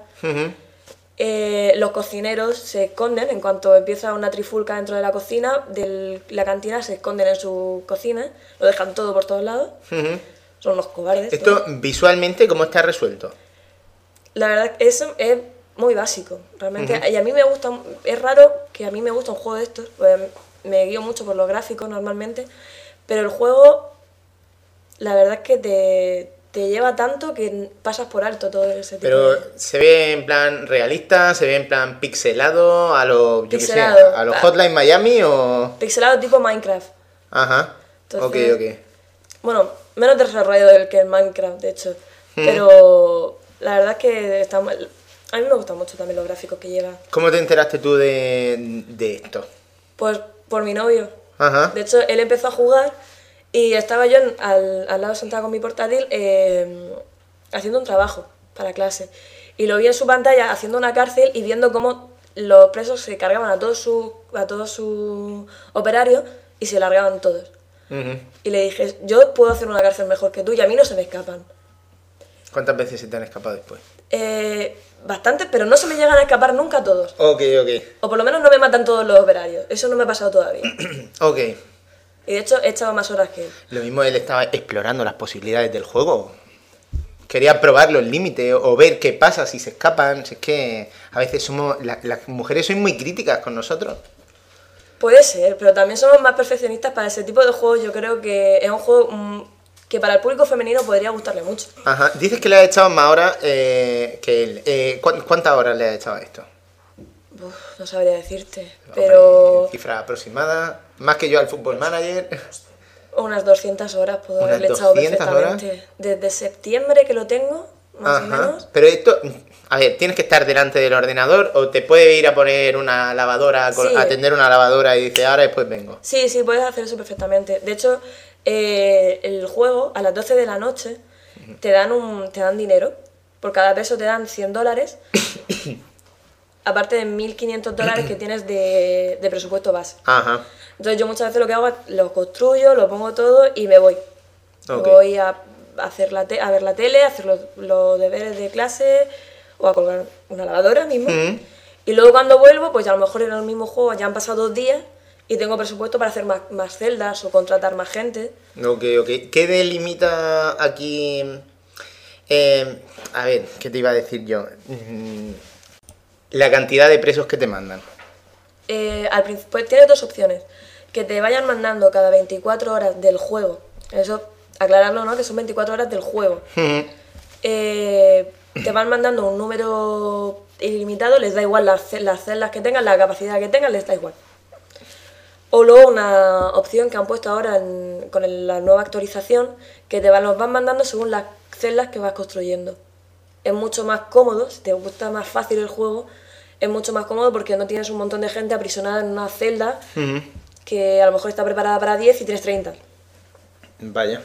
Ahí se enfadarán mucho, ¿no? O sea, ahí ya tenías una cantidad de muertes impresionante. Ujú. Además se matan entre ellos. Joder. También.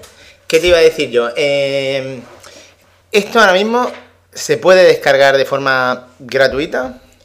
Pues no, la- hay que comprarlo, la verdad, pero yo la, la inversión que hice en el juego no, no me arrepiento. Es del... A ver si me acuerdo de la página donde lo descargué.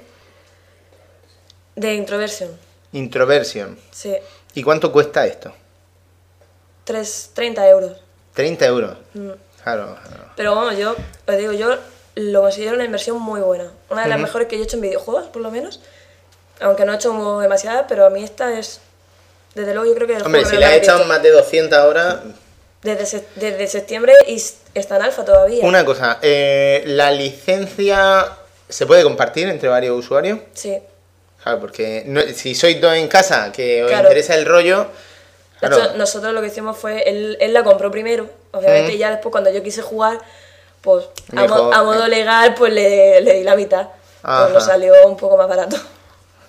Bueno, la inversión desde luego es cañera. eh, Oye, los introversion estos son los mismos que el Darwinia y todo eso, porque es que ahora que lo has dicho, me he acordado que salió un, un Humble Bundle que era el Introversion Bundle. Sí, de hecho es del, es del mismo grupo, están en la misma página. Los cabrones, eh, aquí se han emocionado con el precio, ¿eh? Claro, pero la verdad es que 30 dólares por un juego así y con, que tiene Claro. tanto potencial, Ya, ya, ya, verdad ya. que Eh, ¿Esto luego dónde se va a vender? ¿Tú sabes algo de, de por dónde van a ir los tiros? Eh, ¿Esto luego lo venderán ellos desde su página al estilo Minecraft o, o lo van a sacar en plataforma? ¿O no lo sabes? De Porque momento- yo no, vamos. Yo sé que de momento lo están sacando desde su página. Ya más adelante, pues como consumidores, pues no sé lo que van a hacer. Eso cada ok, empresa con lo suyo. Pero claro, tú ya lo tienes. Claro, yo ya lo tengo. Tengo el alfa y, y conforme van actualizando, yo tengo mi clave, la meto y me descargo mi, mi actualización. Bueno, pues ahí, ahí queda la cosa. Eh, te veo ahí armada con un móvil y, y antes has comentado que juegas mucho al móvil. Sí, Si te parece, coméntanos uno o dos juegos que hayas tocado así en móvil. pues así recientemente, recientemente, el Coin Doncer. Coin Dozer. Sí. ¿Eso, ¿Eso de qué va? A ver. eh, el, el típico juego de tragaperras de casino, Ajá. donde metes las monedas, tienes, que, tienes tres ranuras, vas metiendo las moneditas que van empujando otras para que caigan al final. Esto que metes a lo mejor eh, 40 moneditas y te salen 10. Sí. Y te crees millonario. Pues eso. Lo pasa sin, que, sin gastarte dinero tuyo. Ok, ok. ¿Y tiene logro? ¿Tiene, ¿Tiene algo? ¿Cuál es el aliciente a seguir jugando? ¿Que te convierte en una ludópata virtual o...? Más o menos. Realmente. No, pero te van dando como premios pequeñitos que van desbloqueando un puzzle. Entonces al final tienes una imagen global cuando lo- te lo pasas entero. Ah, yo estoy en proceso. Confiando en tus capacidades para este tipo de cosas y sabiendo que juegas un par de horas eh, al día, seguro que ya nos puede ir spoileando un poco de qué se ve en la imagen. ¿O todavía no? En la imagen, una feria. Por- vamos, por lo que... En mis tiempos, cuando uno jugaba, pues se encontraba otros premios. En el Gals Panic, por ejemplo, salían otros premios así más suculentos. Es que realmente el premio, yo el premio no, no juego por el premio. Ya, Yo juegas por, la ludopatía es- pura, ¿no? sí. De hecho que empecé jugando, jugué con uno de verdad este verano en un viaje que hice. Y el dinero no era mío. Ajá. Era mi cuñada empezó jugando, me dijo, juega conmigo, juega conmigo, y al final terminamos mi cuñada, mi suegra y yo. Las tres, y por cada, cada, cada, cada una metía una moneda. Ujú. Cada vez que salía una, las tres chillando como histéricas. Pero ¿Te, no lo ¿Te pasamos. puedo hacer una pregunta de esas típicas que hacen en las películas? Claro. ¿Cuánto perdiste ese día? 100 dólares. Vamos, yo, no eran míos. Menos Yo mal, si a ese- ese- no ese es el consuelo, ese es el consuelo, pero supongo que ahí la emoción y el adrenaline rush del momento. Claro, sí. Yo- Bueno, CoinDozer, ¿esto cuesta dinero o...? No, es gratuito. Eso sí, te meten un montón de publicidad. Claro, claro, es el rollo, tú te mueves con Android, ¿no? Sí. ¿Qué teléfono tienes? El Samsung Galaxy S. ¿Le has puesto alguna batería adicional para que aguantes dos horas de juego y todavía pueda seguir funcionando por la vida? ¿O lo vas conectando por la esquina? Me lo voy conectando por las esquinas. De Ajá. hecho, llego a la universidad y, y pillo tus profesores el... ya te conocen, ¿no? No, es que como estoy sentada en primera fila y hay un, un enchufe justo en la esquina, me- ya me siento ahí directamente y enchufo el, el, el móvil nada más llegar. Ajá. ¿Alguna vez mientras que estabas en la universidad has tenido tentaciones de seguir jugando con las monedas estas o no? No es que haya tenido tentaciones, es que lo he hecho. Cla- Cassandra. clase madre es, muy, es que clase es muy aburrida. No voy a decir la asignatura porque si no... Está claro que jugar a una tragaperra es mucho más divertido. Obviamente. Bien, bien, bien. Eh, bueno, ahí, ahí queda la cosa. Yo debo decir, en tu defensa, que yo también dediqué bastante horas a un juego. Pero claro, llevaba los típicos, los típicos logrillos estos internos, que al menos mm, pues siempre ayudaban, ¿no? Eh, pero también, per- no, no, vamos, me sorprende la cantidad de horas que perdí con, con el juego este. Allí salen multiplicadores de puntuación o rachas de acierto y Sí, cosas va, así. va subiendo de nivel. Ajá. De hecho, yo creo que lo tendré a lo mejor dos semanas o menos el juego. Ya está de nivel 100. 67. Ah, eh, lo había dicho de broma lo de nivel 100, pero veo que me he quedado, No, pues el jueves estaba... que me he a- quedado corto. Este jueves, por la noche, estaba a nivel 30 49. Ajá. O sea, que o eres muy buena o, o no te has despegado del teléfono. Hombre, vas un poco de ambas. Ajá. La verdad que un poco de ambas. Bien, bien, bien. Eh, más cositas. ¿Qué, qué más tenemos por ahí? ¿Algún Pues- jueguecillo más que hayas jugado para Pues este verano empecé con el Dungeon Ride. Dungeon Ride? ¿Eso de qué va? Este es como el, el típico juego de, la, de los diamantes, este que lo tienes que poner los tres juntos. Ajá. Lo mezcla un poco con las tres en raya, más o menos. Sí, sí. Y, pero a la misma vez es un juego de rol. Véndeme eso, porque los juegos de gemitas es verdad que están muy vistos, pero hoy en día para destacar dentro del género lo que tienes que hacer es combinarlo con algo. Claro, entonces eh, tienes una serie de personajes. Tienes el mago, el clérigo, el, el arquero. Entonces cada uno de ellos tiene un, un tipo de movimiento distinto. Por ejemplo, el arquero puede saltarte uno, una- uno de los huecos, para llegar al, al siguiente. Y entonces eh, luego el mago puede hacer desaparecer algunos. Cuando llega uno, tiene unos ciertos puntos, puede desaparecer alguna ficha que te estorbe. El progreso aquí, ¿cómo está delimitado? ¿Te vas pasando pantalla o son enfrentamientos con monstruitos? No, es, es plano, o sea, es todo el rato lo mismo. Lo único que pasa es que los monstruos que te van apareciendo cada vez son más difíciles. Y Ajá. vas subiendo, por ejemplo, el, la, tú vas con un- una espada Y las espadas te van apareciendo. Las espadas las vas juntando y vas consiguiendo puntos de espada. Ok, ok. Vas recaudando dinero y con el, de- con el dinero puedes meterle habilidades nuevas, tanto de defensa como de, como de arma. Luego también la experiencia va subiendo de nivel y te van dando habilidades nuevas. Y, pero luego, ¿hay una historia que progrese de algún modo o no? No, realmente no. Eh, Eh, ¿Has tocado el Puzzle Quest? Puzzle Quest es un título que precisamente combina eh, rol con eh, gemita. Lo que pasa es que el aspecto visual se come con patata a este porque es una cosa súper bonita y sí que te ah, vas jugando con clases de personaje, con utilización de ítems, de hechizos y te enfrentas a monstruitos, incluso monstruitos finales. Eso es una golosina de juego que si te gustan los de los de fichitas y gemitas y demás, están muy bien, muy bien. Pues lo tendré que probar. Entonces nos has dicho Dungeon Raid. Sí. Si yo ahora quiero seguir tus consejos, eh, ¿a por cuál me tiro antes? ¿A por las tragaperras o a por este? Este tiene más. Este te pica más. Este te pica antes. Ok, ok. ¿Esto es gratis o cuesta dinero? No, este cuesta dinero. Era, creo que fueron 3 euros o... Ahora ha bajado. Ahora creo Loops. que está en un euro cincuenta. Yo es que cuando me lo compré era, acababa de salir. Ujú. Ok, pues le echaremos un ojo. Oye, ¿qué tal te lo has pasado en tus 15 segundos de gloria? Pues muy bien, ha sido una experiencia muy buena, un- nueva. Y la verdad es que está muy bien. Ya sabes que, que aquí puedes ir repitiendo cada vez que quieras y ya has visto que yo te he ido acompañando estos 15 segundos. Aprovechando que estás aquí, te vamos a sacar el pringue. Ahora te toca darle un poco de coba al señor Spin, ¿vale? Vale.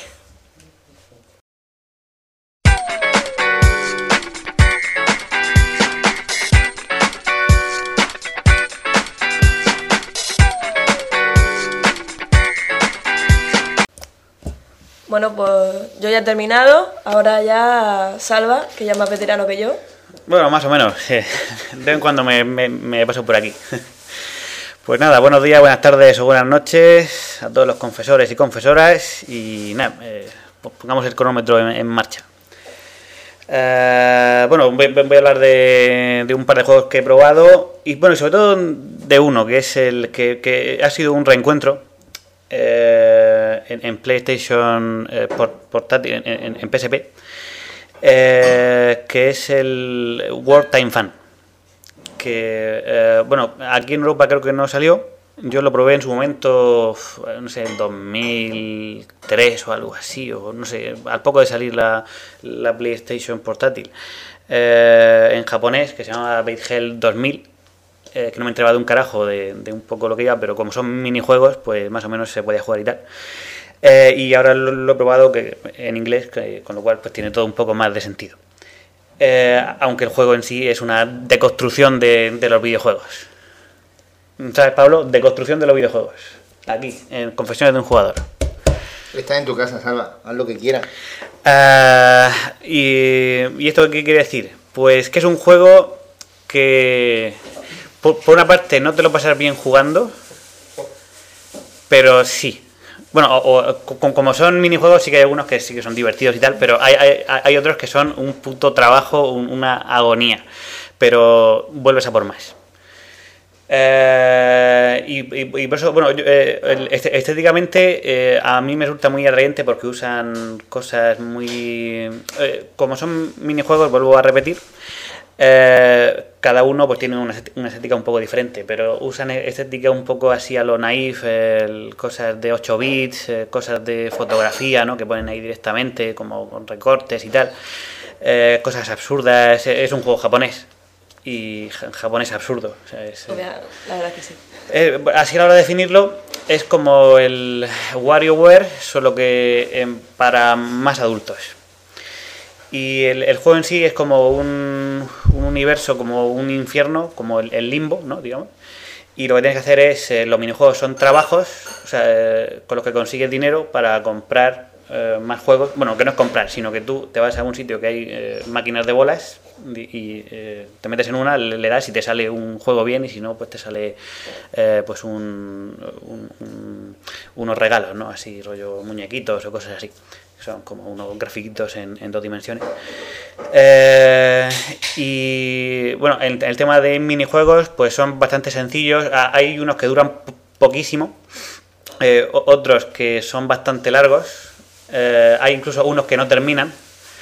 Que, eh, porque, eh, o sea, el, el, el kit de la cuestión es eso, conseguir dinero para, para co- comprar más. Eh, y el dinero que te dan por jugar a un minijuego, si lo haces bien, es bastante poco, ¿no? O sea, digamos que las máquinas son de un- una moneda, digamos, creo que está como en dólares o algo así, no me acuerdo bien. Pero bueno, si está en dólares, pues eso, es a lo mejor eh, echarle un dólar, 5, 10 y 50. Y para conseguir un puñetero de dólares tienes que sudar tinta en el juego ese, ¿sabes? Pues, tienes que, que- que hacerlo bien. Eh, por, por eso eh, hay unos minijuegos que son... Es, un trabajo, no tienes ni victoria ni derrota, sino que tú te pones a hacer el minijuego. El, el primero que, te dan es uno de.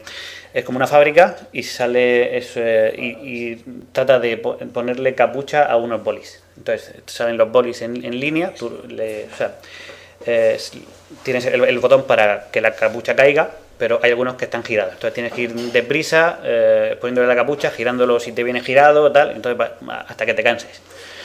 Eh, si lo haces bien, pues te dan más dinero y si te la has cagado, pues te, te quitan, o sea, te, dan una mierda. Eh, pero en sí no es un juego, o sea, no, no tiene victoria ni derrota, es, nada. eh, pues solo que es curioso, gráficamente está guapísimo, ¿no? Porque es muy sencillito y eh, está muy guapo. Hay otro que es de sexar pollos, que están, eh, están los, los eh, po- pollo macho, pollo hembra y, el, pollo eh, muerto, digamos, ¿no? Es como que, tiene una aureola. Entonces vas ahí todo rápido ahí, pam, pam, pam. Y, y ese sí que son como... El, juego dura 10 minutos, lo puedes cortar antes, pero son 10 minutos ahí de... y te pones como una... co- como una puta cabra ahí. Pero luego hay, otros que está- están de puta madre. uno, por ejemplo, que me encanta es, es en un wrestling, ¿no? Y están dos luchadores, uno que se llama, no sé si es el, el tigre o una cosa no, el- creo que tienen un nombre de un, un animal felino, que es el que tú llevas, ¿no? Y, y el juego va de... eh, el tío, o sea, el, el contrario te coge, te hace una pesa de estas para contar hasta tres y tú tienes que pulsarle lo más posible antes del 3. A ver, esto, ¿esto qué es? Está aquí con canela. Esto, ahora te traigo uno y lo Madre pruebas. Venga, vamos. Eh, a ver, y, si lo haces así, pues eso, el, el- el- tú lo ves visualmente que, la gente aplaude más y hay más destellos de las cámaras, de fotos y tal. Eh, y eso son tres veces eh, lo mismo, ¿no? Hasta tal. Eh, es- muy divertido. Otro que es una carrera de como de caballos, o bueno, uno ti- tiene unos cuernos y, y lo- de lo que va es, o sea, tú llevas a uno y la máquina lleva al otro, tienes que frenar eh, y te tienes que dar lo más eh, cerca del precipicio que puedas, ¿no? Que- O, al menos superar en frenada o, o en superar en ajustar la frenada eh, a la máquina. Ese está muy guapo. Eh, hostia, como había. oh, uno increíble es el. No sé cómo se llama esta competición de. eh, pones la palma abierta de la mano, ¿no? Un poco arriba y vas eh, pinchando, ¿no? En, en- los huecos. Y entonces puedes pues, hacer el máximo que puedas. Eh, no sé si habrá un máximo ahí tope de que la máquina ya, ya explote, pero o sea, es, es- es bastante chungo. Y ver, Jugar eso de verdad es más divertido seguramente, porque se acaba cuando te lo clavas. Sí, justamente. Pero a- a- aquí también se acaba cuando te lo clavas, solo que tú no lo sientes. Pues- Ya pierde la, te- pierde la emoción entonces, un poquito. Eh, Sí, o si tuviera vibración quizá la, la PSP, pues a lo mejor sí, pero... Pero bueno, yo casi que lo prefiero, ¿eh? prefiero practicar ahí y luego ya iremos viendo Sí. cuando llegue el, el- el momento. Y este, o sea, es que el momento en el que se te clava el, el- punzón, porque va, con un punzón ahí que está guapísimo, es que, es que te duele, o sea, es ahí hace crack, y hostia, está muy guapo. Eh, y, y- cosas así. eh, eh, estoy mirando porque yo eso lo, lo probé hace años en, en- en PSP. Y ahí, sin entender mucho cómo iba el tema de. O sea, de, de lo que trataba un poco ese universo, eh, ya me, pareció increíble porque era eso. A mí me encantan los juegos de, de minijuegos, sea, los WarioWare. Y este es que es más bruto. Más bruto y, ya te digo, es, es, eh, también una deconstrucción de los videojuegos porque pillan cosas que tú a lo mejor has visto en videojuegos mecánicas y esto la hace, o sea, la, hacen de, una forma absurda que, que- tiene sentido y es divertida, pero lo pasan mal. Es un poco ahí. O sea, como un juego no puede ser di- divertido, pero, pero lo es. Y, y estoy flipando. O sea, eh, cada vez que voy al váter a, a giñar o a lo que sea, eh, ahí, ahí voy a, a- en, en- en la bañera, ahí, pues te- con tu. O sea, la bañera de un baño, ¿no? Ahí, con, todo al caliente, te llevas ahí la, la consolita y. Pim pam. Oye, le has hecho olivas. Pues cámbiaselo a ella. Si no te importa, yo sí. No, sea, he hecho aquí un mejunje raro y me he hecho olivas aquí encurtidos, por Dios. Han, han ido evolucionando las bebidas. De, de- no llevar nada a, a con canela, ya con canela y, y, y oliva. Eh, así que bueno, el, yo digo, es- este no creo que no salió en Europa, o sea, estoy casi seguro. O sea, yo en tiendas no lo he visto. Esto ya os tenéis que buscar las castañas, buscar amigos que, que- que lo dejen. Amigos americanos. Eh, y bueno, aún no he terminado, no, no me he conseguido casi todos los juegos, voy creo que por la mitad, más o menos. Hay, hay uno, es que lo va recordando y son impresionantes, eh, porque eso, es que son muy sencillos, no tienen así eh, mu- mucha animación siquiera y tal, los, los, personajes que salen. Pero hay uno que es solo, llevas un karateca, o, o sea, un tío karateca o una chica karateca y eh, eso tienes que romper lo que te mandan del otro lado de la pantalla, ¿no? Y es justamente eso, tienes eh, ahí un par de milisegundos para ha- hacerlo bien. Eh, si no, la, la cagas y, se acaba el, el, el- el- juego. Y, y sufre, ¿no? Porque, porque es que es muy ajustado, ¿sabes? Es ahí de decir, hostia, tengo que ir... ¡ah! Pero la animación de el Karateka cuando lo primero que te lanzan son, o, o la casi, casi siempre que me han lanzado, ha- han sido como unas tazas, ¿no? Tazas de, de, barro, estas de beber leche o lo que sea, ¿no? Así. Pero la animación de cu- cuando tú no lo consigues bien y la taza se te estrella en, en la cara, o sea, es impresionante, porque es ahí, ves un tío ahí eh, con el pelo súper largo, ahí, Karateka a los Segata Shanshiro, el- el que es, bueno, los que, bueno, un, un karateka así rollo súper corpulento, así, bueno, no muy corpulento, un, un karateka japonés, coño. Eh, un tío duro. Eh, ¿Ves cómo se, se- se agacha y se pone como medio a llorar ahí? Es, es impresionante. Me está viniendo a mí la imagen ahora mismo de del ay, el luchador este del, del Tekken, Sí. el Kim, Ah, ves que sí. hace- agachándose esquivando una tarta. Ah, bueno, pues, pues así más o menos. ¿Ves? El, el Tekken tiene este tipo de cosas ab- absurdas, que hay tíos súper musculosos haciendo cosas raras. Eh, es, es un poco eso, ¿no? Que, que dices, hostia, que... O sea, tú no te lo imaginas en sí hasta que lo ves y ves que, que mola, ¿no? Y, y hace gracia. Pues e- ese tipo de cosas. Y la verdad es que el juego este yo lo considero un, un- un- un- un clásico básico de, de los juegos de minijuegos.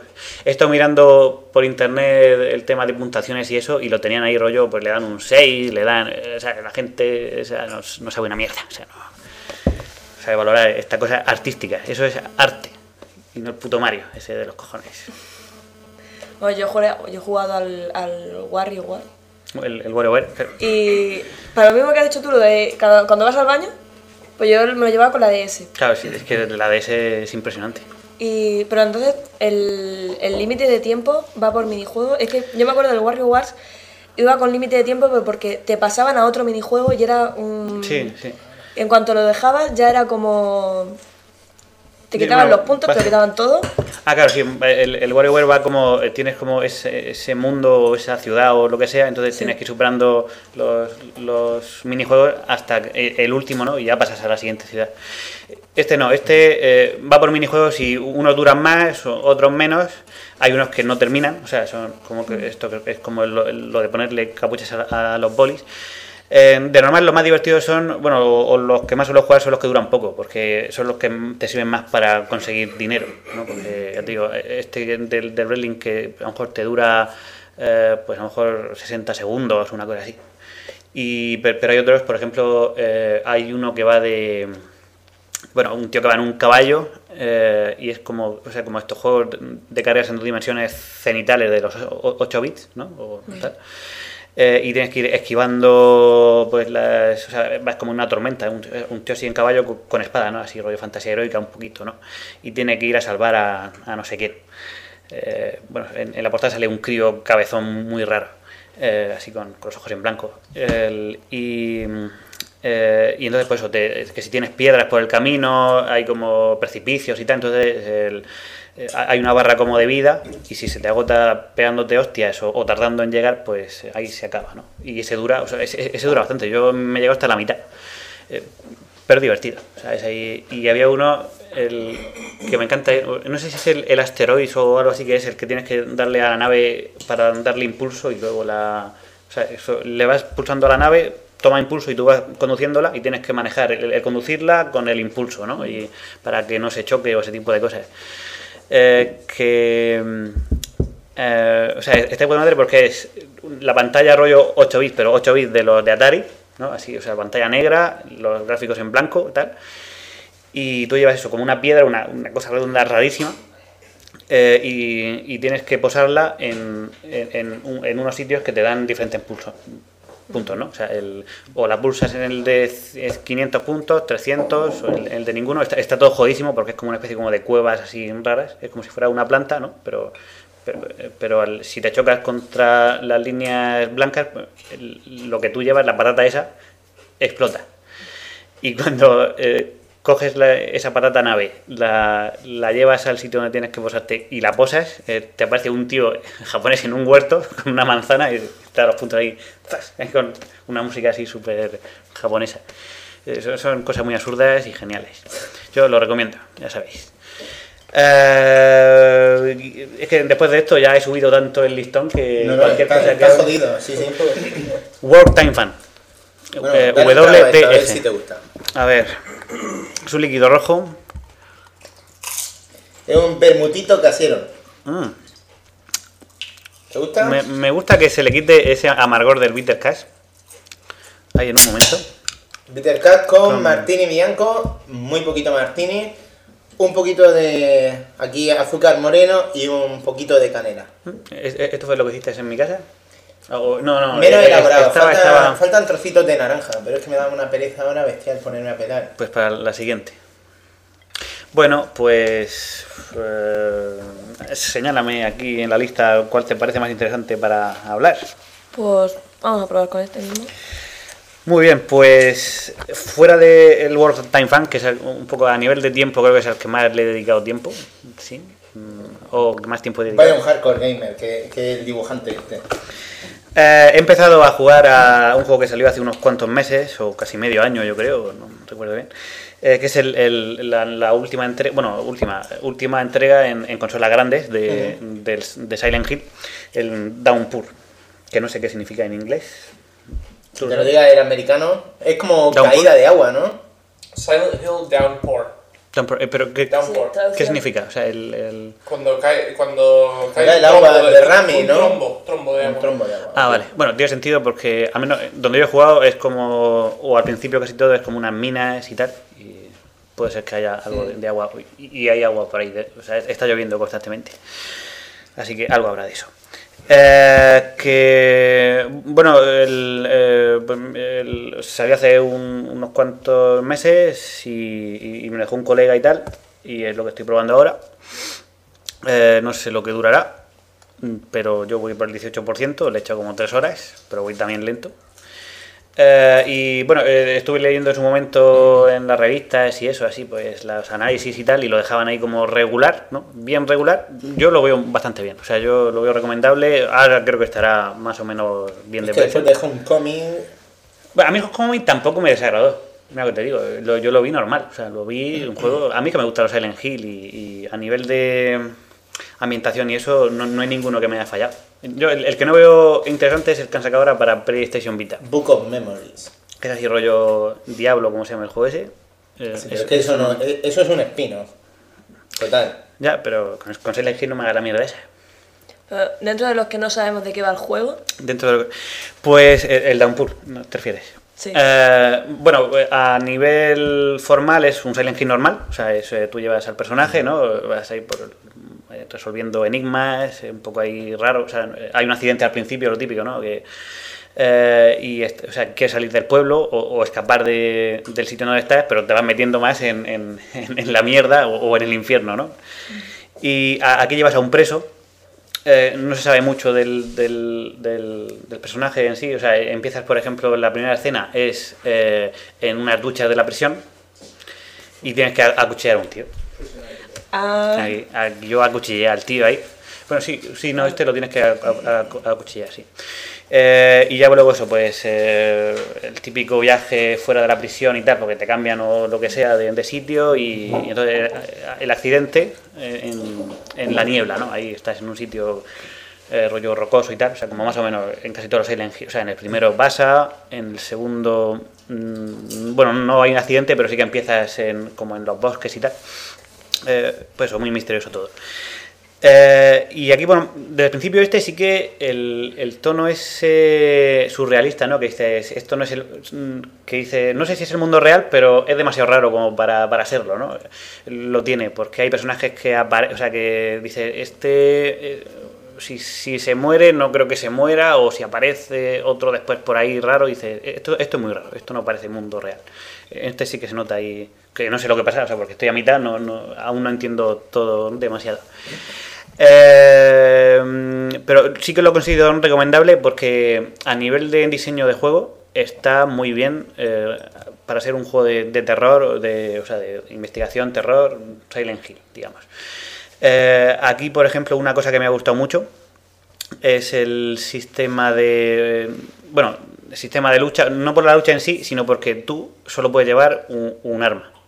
O sea, tú eh, lo que llevas es lo que te encuentras en- por el camino. O sea, si eh, te pillas una eh, pues eh, un- un- una vara de, o sea, una vara de metal, ¿no? O sea, un- una llave inglesa, por ejemplo, ¿no? Y ves una cosa que es dura y tal, y, dices, y un poco larga, y dices, esto me viene decentemente bien para aporrear a, a- a lo que se me ponga dicho una cosa dura y un poco larga. dura y sí. A ver si has cogido Aquí lo, me- aquí lo mejor es pillarse lo- de metal y de carne. las cosas más duras y largas y, y puntiagudas que puedas eh, encontrar.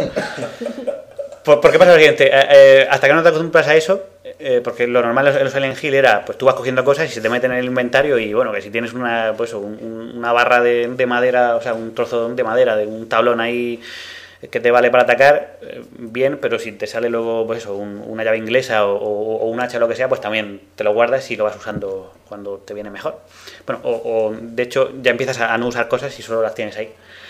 Eh, en este no, en, en- en este a lo mejor eso, vas probando, ya cuando estás por el pueblo y tal, que te salen más armas, ¿no?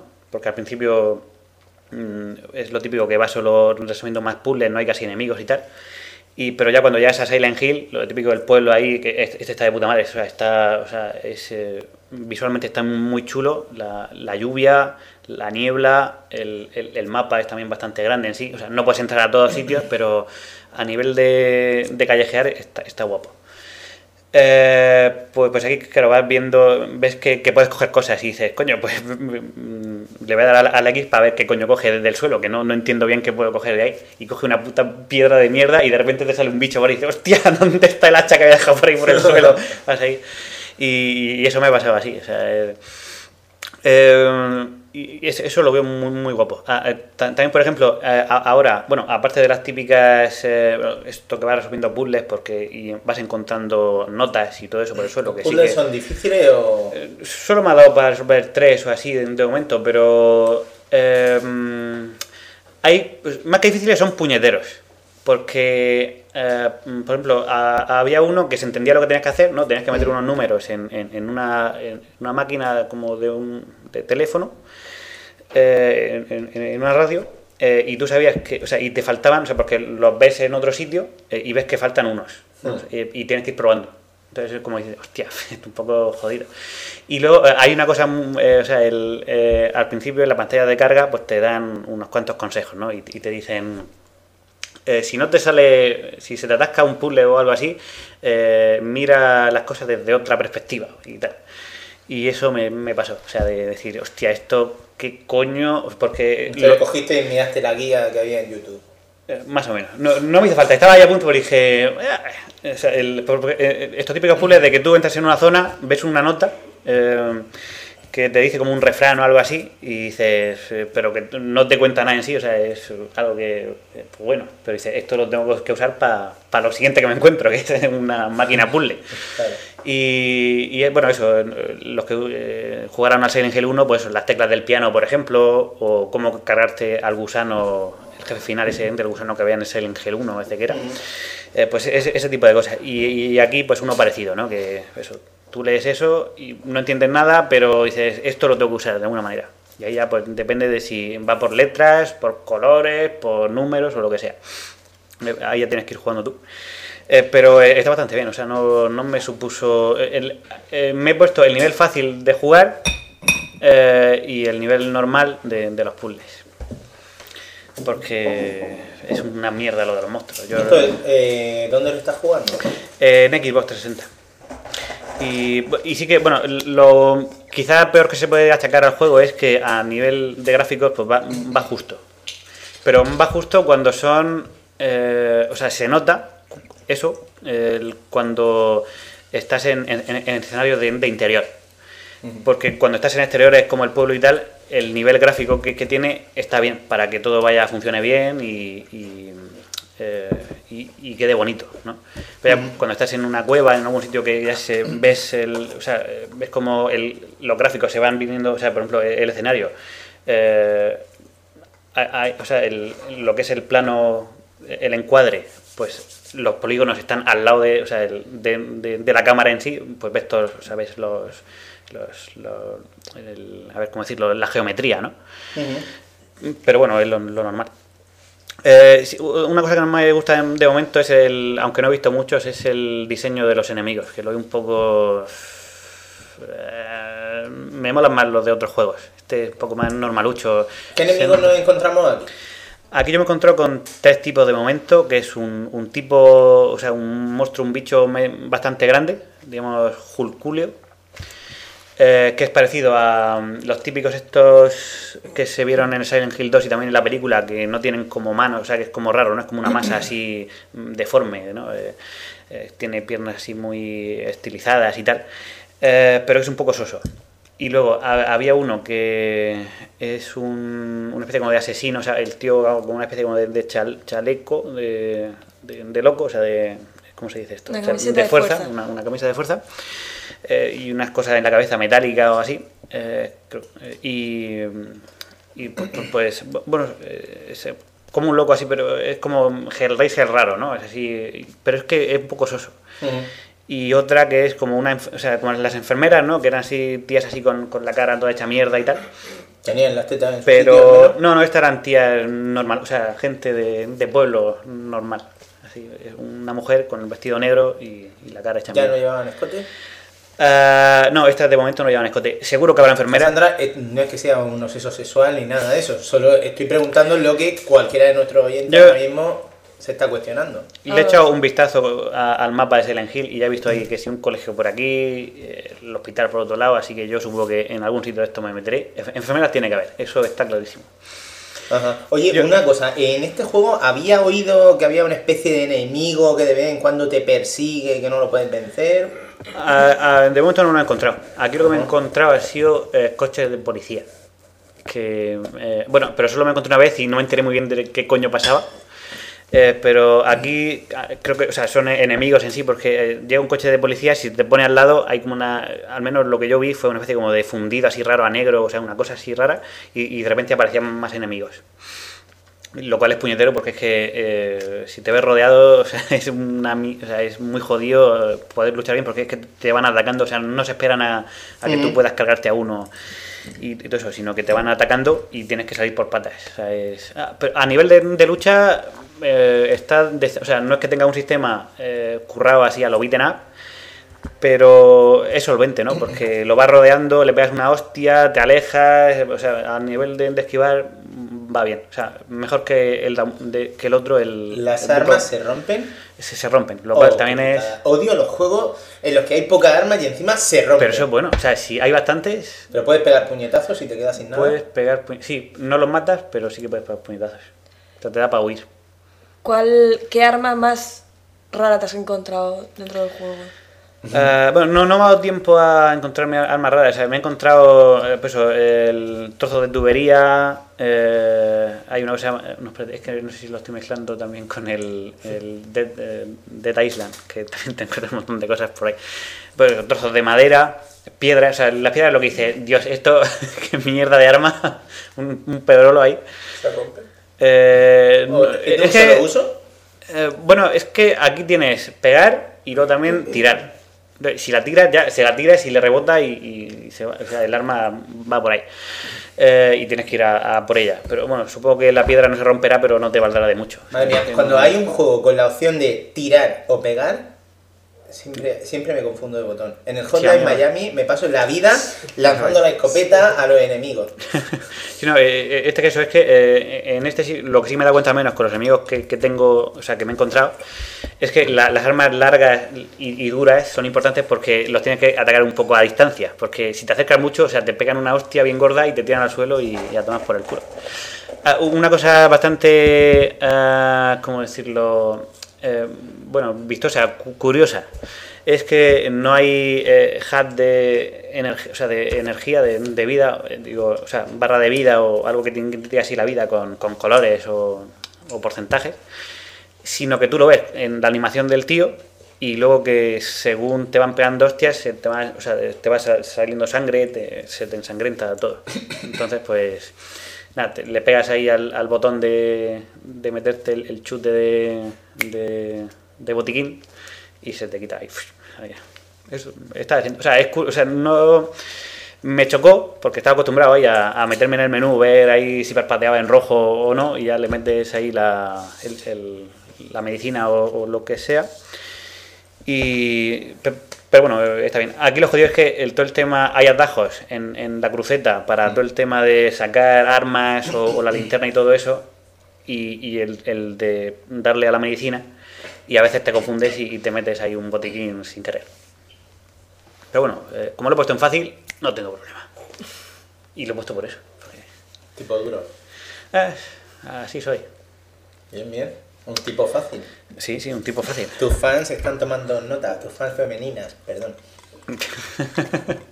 pues que, que tomen eh, nota. eh, Sacan menos logros, pero bueno. Es lo que tiene, ser fácil. Cuando se trata de mujeres, Pero- los logros son relativos. Siempre hay mil logros, ¿no? El- Te pasas el juego ahí, siempre de puta madre. Ya de- dejo ya las metáforas. Ok. ¿Saco ya el ruido de grillo? Mm. ¿O qué? Ha empezado tú con esta mierda de chistes sexuales, hostia. Yo estaba hablando de, de mi juego y me pones tú con chistes ahí de, de- de penes y, y cosas. Pero que no, Pero- que esto de las mujeres, yo lo- siempre, a veces hablamos como al vacío, ¿no? Es como el que se pone a gritar a una montaña. Pero es que aquí tengo una mujer y de vez en cuando digo cualquier tontería y enseguida le miro la cara a ver. A ver la, la reacción. Ha soltado un guantazo, a lo mejor es por la falta de confianza. Pero... No, Respeto, sí. es que estoy inmunizada. Ya. Ok, ok. ¿No ves que me mi novio? Ah, y ya bueno, si quieres para terminar, eh, en vez de hablar de los de lucha, porque ya haré un especial de juegos tag, de, de parejas ahí en su momento, que, que los hay, o sea, el Dead or Alive 5 y el Tekken Tag Que los hay buenos, iba a eh, decir. están de puta madre. Eh, eh, tengo que probar bien el, el, el, Marvel- el- Tekken contra Street Fighter, ¿no? O Capcom, ¿cómo era ese? ¿Tekken contra Street Fighter? ¿Fue? Sí, ¿no? Tú sabrás el que ha jugado. Es que no, no, es que no he jugado a ese, o sea, no me acuerdo cómo se llama porque no he Pero jugado. el que ha salido, el, El que sale el Marvel vs. Capcom 3. Ese- Y ese tampoco lo he probado, ese tengo que probarlos también. Dice el de Street Fighter contra Tekken. Contra Tekken, sí. Vale. O sea, el que he probado, los que he probado es el or Alive 5 y el Tekken Tag. Pero probaré los otros y así ya hablo de todos, Muy bien. Que encima estarán ya bien de, de precio. Eh, vale, y ahora, eh, pues, ah, no, este no lo tengo aquí. Pues ah, con- continuando con el tema del terror, eh, que este una vez que no he hablado, el Dead Island.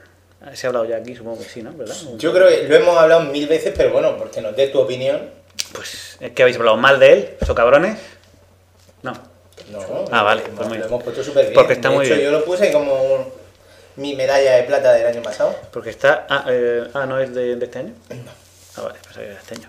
Lo, lo iba a votar en el, en el pues votaré al Duque Nukem. Es de Este del año pasado. Pues también, pues lo vuelvo a votar. Pues yo me lo he comprado este. Eh, vale, pues el Dead Island, pues muy recomendable porque encima está la edición juego del año que ya yo al menos bugs y eso no he encontrado nada raro, o sea, no y está bien. O sea, yo estoy jugando en campaña solo, o sea, digamos, o sea, si- eh, el- o sea, sin conexión a internet ni nada de eso. Eh, Pero está bien. O sea, a nivel de historia, mm, pues no en sí, o sea, no es tan envolvente como el Silent Hill. Eh, pero es un juego de, de supervivencia, no sé, de hacer misiones. Es como el Borderlands, pero con zombies. Y está guapo, o sea, todo el tema de, de armas y, y poco- o sea, porque ahí sí que, eh, aunque veas que un arma buena, eh, es que los zombies te van pegando, o sea, te pegan de hostias a, a la mínima. Y, y muchas veces he, he tenido que ahí escopeteado para sobrevivir. Y es que está muy bien. Lo jodido que, que no te matan en sí, o sea, si te matan, vuelves a reaparecer en, en, en otro punto, o sea, un poco más lejos, en un punto de respawn que tenga esa zona y eso pues lo hace quizá menos ahí intenso, ¿no? Pero por lo demás yo lo veo bien. O sea, no me encontré tampoco, creo, con, con ningún jefe final o algo así raro. Si es ¿Cuánto que lo-? Ah, pues le habré echado como seis horas o así. ¿Has llegado a la ciudad? He- eh, pues no lo sé. Bueno, o sea, eh, he llegado, hay un hotel, que se- he llegado a un sitio, si no es donde empecé, Sí, sí, has llegado al hotel ese. Mm. Eh. Todavía te queda un poco. Para encontrarte con el toro, por ejemplo. No, Luego te irás encontrando enemigos más fuertes. lo, lo- lo que sí En la primera vez que te encuentras con el toro, dices, me cago en la puta, qué difícil. Lo que sí que me ha gustado es que, bueno, al menos sí que hay unos enemigos que son bastante. O sea, están los, los, los chulos playas, zombies, que son ahí tanques, y que, que son más jodidos de, de matar que los normales. Eh, pero, más jodidos, pero eh, exponencialmente más jodidos, ¿no? Pues esto eh, ya tienes que ir. eh, o sea, esta- que, que no tengan a, estos masillas zombies por ahí dándote por culo y con un arma decente para tú acercarte y, poder eh, en un par de minutos cargártelos. Y luego del juego este es que eh, los enemigos, o sea, si le acertas bien a, a un sitio, le partes un brazo o algo así, entonces no, no te ataca tanto y, y está de puta madre, ¿no? Porque Yo lo dije en el anterior programa que Gebaudan lo incluyó como uno de sus 10 juegos para celebrar el fin del mundo. En la subsección de juegos zombie metió precisamente este y una de las grandes sensaciones que transmite este título es cuando viene un zombie corriendo hacia ti. En la playa tú estás parado, llevas un machete como tu brazo en la mano y de repente viene corriendo, ¡fum! cabeza afuera. sí. Y dice, ¿el cuerpo hacia dónde habrá ido? Sí, no, yo- bueno, eso no lo he conseguido, no sé si- será por alguna habilidad especial o algo, porque solo le das al botón y el tío hace el movimiento de siempre, ¿no? Pero tú, ¿a cuál te has cogido de los personajes? A una chica... ¿A la china? no, es, un- es una chica negra, creo. O sea, creo que... Pues la china es la buena. Ah, no sé, yo es que dije, esta maneja armas, digo, pues habrá armas, pero no encontré una pistola todavía, o sea, yo voy con, con Pero es machete. que en las pistolas aparecen más al final. ¿eh? Ya, sí, sí, me imagino, pero como decía arma, digo, pues coño, aquí habrá ¿A zombies a ti, pala. esto de los zombies de Dead Island te pone o...? En películas más que en videojuegos. Eh, soy más de estrategia, de, de rol, más que de... Apocalipsis para juego no tanto. Eh, ¿A ti los juegos de miedo te dan miedo? No, de hecho, me acuerdo un- una tarde estaba con, con mis cuñados y con mi novio jugando a un, estaban ellos jugando un juego que Amnesia. a la amnesia y estaba yo al lado jugando al Prison Architect. Volviendo al tema. Sí. Y estaban los tres, eh, uno jugaba y los otros dos miraban. Y yo al lado. Y mi cuñada me dio unos gritos. Y mientras mi cuñada gritaba, mis, mis cuñados mm, se reía y yo me reía con él. Y no sé, que a lo mejor como sabes que son videojuegos no y sabes que te lo que van a eso, a asustarte y a meterte miedo. Sí, pero mira, pero es que más. también Amnesia es un caso ahí muy especial que te dicen, te sugieren siempre al principio, juégalo con la luz apagada. Si tienes unos cascos, póntelos. Si tienes a alguien jugando a Prison Architect cerca, apágale el ordenador y que se sienta al lado tuyo. No sé, estabas al lado, ¿eh? Ajá. Lo que pasa es que a lo mejor mm, los presos te sacaban un poco de la experiencia, no sé. A lo mejor, no, a lo mejor. Ah, es- eso tienes que jugarlo, o sea, para...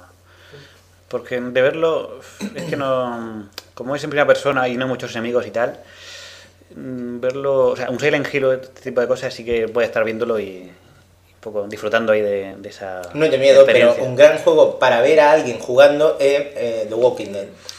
Ah, no, lo, lo- lo tengo que probar. eh, a ver cómo...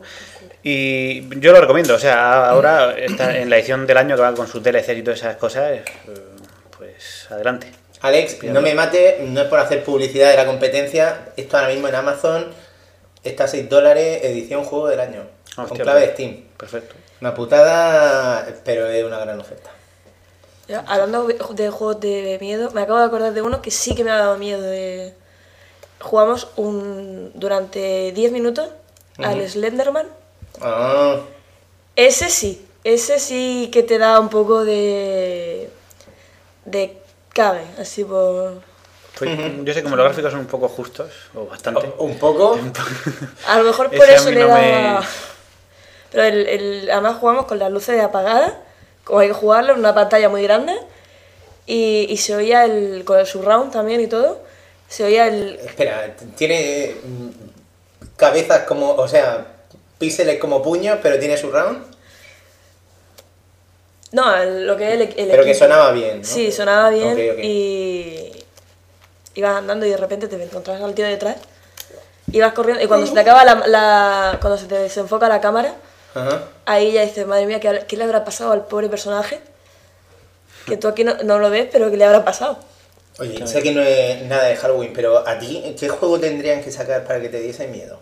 De miedo. Bueno, yo en su momento el Silent Hill eh, estaba genial. O sea, el, el de Play 1, cuando lo jugué en su momento iba al instituto. eh, me o sea, fue un verano de, de giña ahí por- de jugar por las Una noches. dame un abrazo.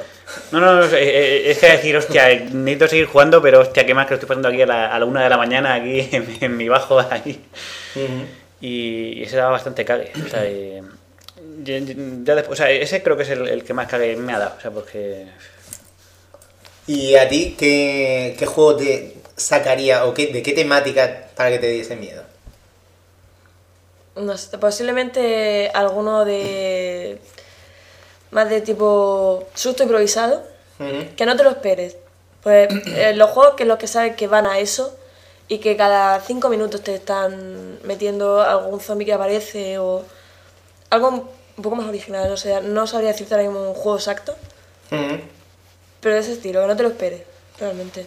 A mí creo que sería algo de, de Casa Encantada con actividad paranormal mezclado con un poco de exorcismo. Luigi's Eh, Mansion, ¿no? Creo, eh, te doy la enhorabuena, han sido unos 15 segundos de gloria muy divertidos, Salva. Eh, ya, Ya- ya, ya, vale, de chiste. ¿Me voy ya? no, es verdad, o sea, Casa Encantada, no sé qué has dicho. No hay exorcismos, cabrón. Exorcismo, seguro que sí, o sea, eso sí. te- Se esperan a la secuela, ¿no? Luigi's Mansion, tú juégalo, ya. Oye, ¿algo más que declarar o, o qué? Pasamos a los DLC. Eh, no, vamos a pasar ya a los DLCs y todo eso. Ok.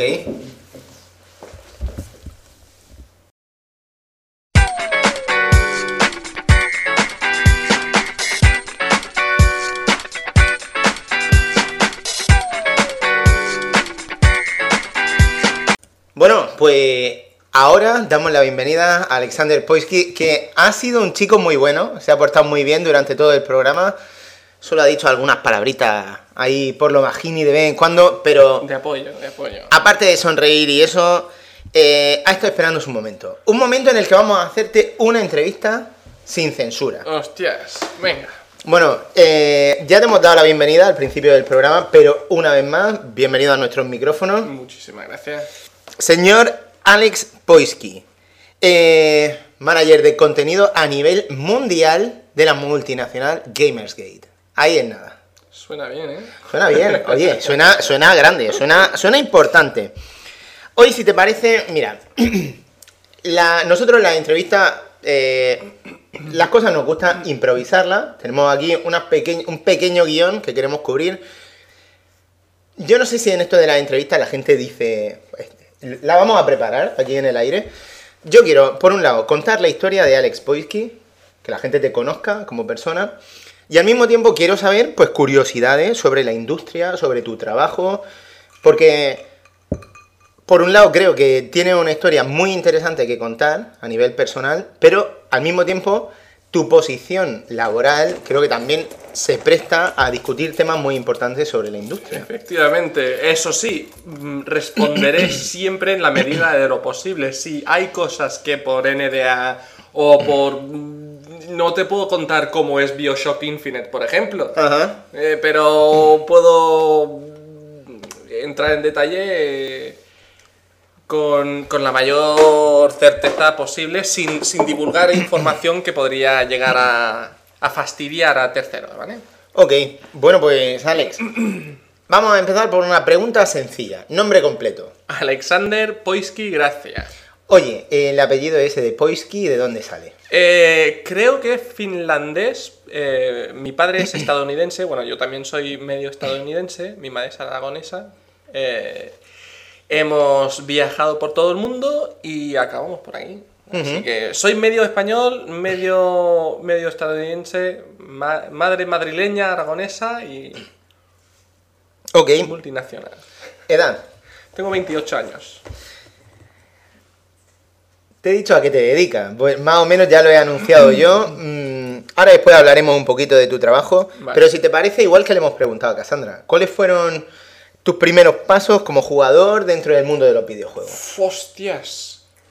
Ya soy viejo para eso. A ver, eh, Monkey Island, eh, eh, King's Quest, Space Quest, todos los Quest. Los juegos de sierra de antaño, los- las aventuras gráficas me apasionaban. Y de niño mm, me acuerdo que me hacían feliz. Yo, yo, soy, yo tengo TDAH, soy hiperactivo. Y, y me marginaban bastante. Eh, y lo utilizaba, digamos, a modo terapéutico, ¿no? Llegó un momento en el que se formó eso parte de mi vida, eh, mi ritual de desestresamiento, de época de exámenes, de lo que sea, y se han quedado conmigo. Yo soy un hombre adulto que se dedica a los videojuegos ahora, o sea, eso de hace poco, pero siempre he sido muy aficionado. Tú has llegado a una posición importante como manager de contenido a nivel mundial de Gamersgate. Eso suena genial. Pero antes de eso, tú tienes una historia previa. Hmm. De hecho, eh, tú hasta hace poco tenías un trabajo muy distinto al del mundo de los videojuegos. Hasta hace dos días. O sea, eh, eh, quiero esclarecer una cosa. Yo llevo con Gamersgate ya mm, la friolera de nueve meses, trabajando, digamos, en las sombras. Sí. Pero yo hasta hace dos días oficialmente, realmente hasta el día 26 de este mes, ojo, eh, soy o era militar, soldado raso, en, en Murcia, en San Javier. Y debido al, al hecho de que estaba involucrado con el ejército, no podía, digamos, eh, trabajar de manera oficial con Gamersgate. Así que hacía las cosas... eh, llevaba IndieFort, por ejemplo, o las relaciones públicas de varios videojuegos independientes. Todo esto empezó como un hobby. Empecé representando un videojuego nacional y vendió bien. Y nuestra propia distribuidora se fijó en mí. Poco a poco han, han ido, han ido evolucionando las cosas y muchos viajes eh, en secreto a Suecia más tarde. Aquí estoy. Bueno, entonces, eh, ahora mismo has dejado ese trabajo, pero claro, ¿cómo comenzaste tú a involucrarte de un modo más activo e insider dentro de la industria? Bueno, a ver. Fui un poco cabrón. Verás. eh, ¿Quién no lo es en algún momento, no? efectivamente, un poco egoísta, un poco cabrón. El videojuego Towns, ahora ya archiconocido en Steam, en- por mil motivos, eh, en septiembre del año pasado era completamente... Vamos, nadie había oído hablar del juego. Había vendido cero copias en ocho meses. Eh, Xavi, el creador del juego, buscaba en un foro de, de Dwarf Fortress un diseñador de, de- del juego, un scripter. Yo, como no tenía ni puta idea de cómo programar, ni de cómo scriptar, obviamente pensé que sería buena idea ofrecerme para el puesto. Y coló. Paradojas. no, no, no, a ver. Y coló. Cuando coló, me vi con el pastel y, y hice lo que cualquier persona sensata haría en, ese, en esa circunstancia. Pagarle, pa- no, pagarle a un niño de 13 años 10 pavos para que te enseñara lo más básico de scriptar. Fue vergonzoso, ¿vale? No estoy muy orgulloso. ¿De qué coño? Estoy orgullosísimo de ello. Bueno. Tuve mucha maña. Pero eh, me enseñé solo. O sea, me enseñó, me dio cursos un, un- un crío que era muy hábil y, y le pagué. Y básicamente empecé ahí. Pero eh, poco a poco iba, fui traduciendo los principios del juego. eh, contraté al artista del juego actual, que ha dado un cambio muy grande desde entonces, porque antes dibujábamos nosotros con MS Paint los objetos y quedaban. Bueno, si, si fuese un videojuego en la vida real, restaría puntos de salud ver las imágenes que pusimos. Madre mía. Malísimos, malísimos.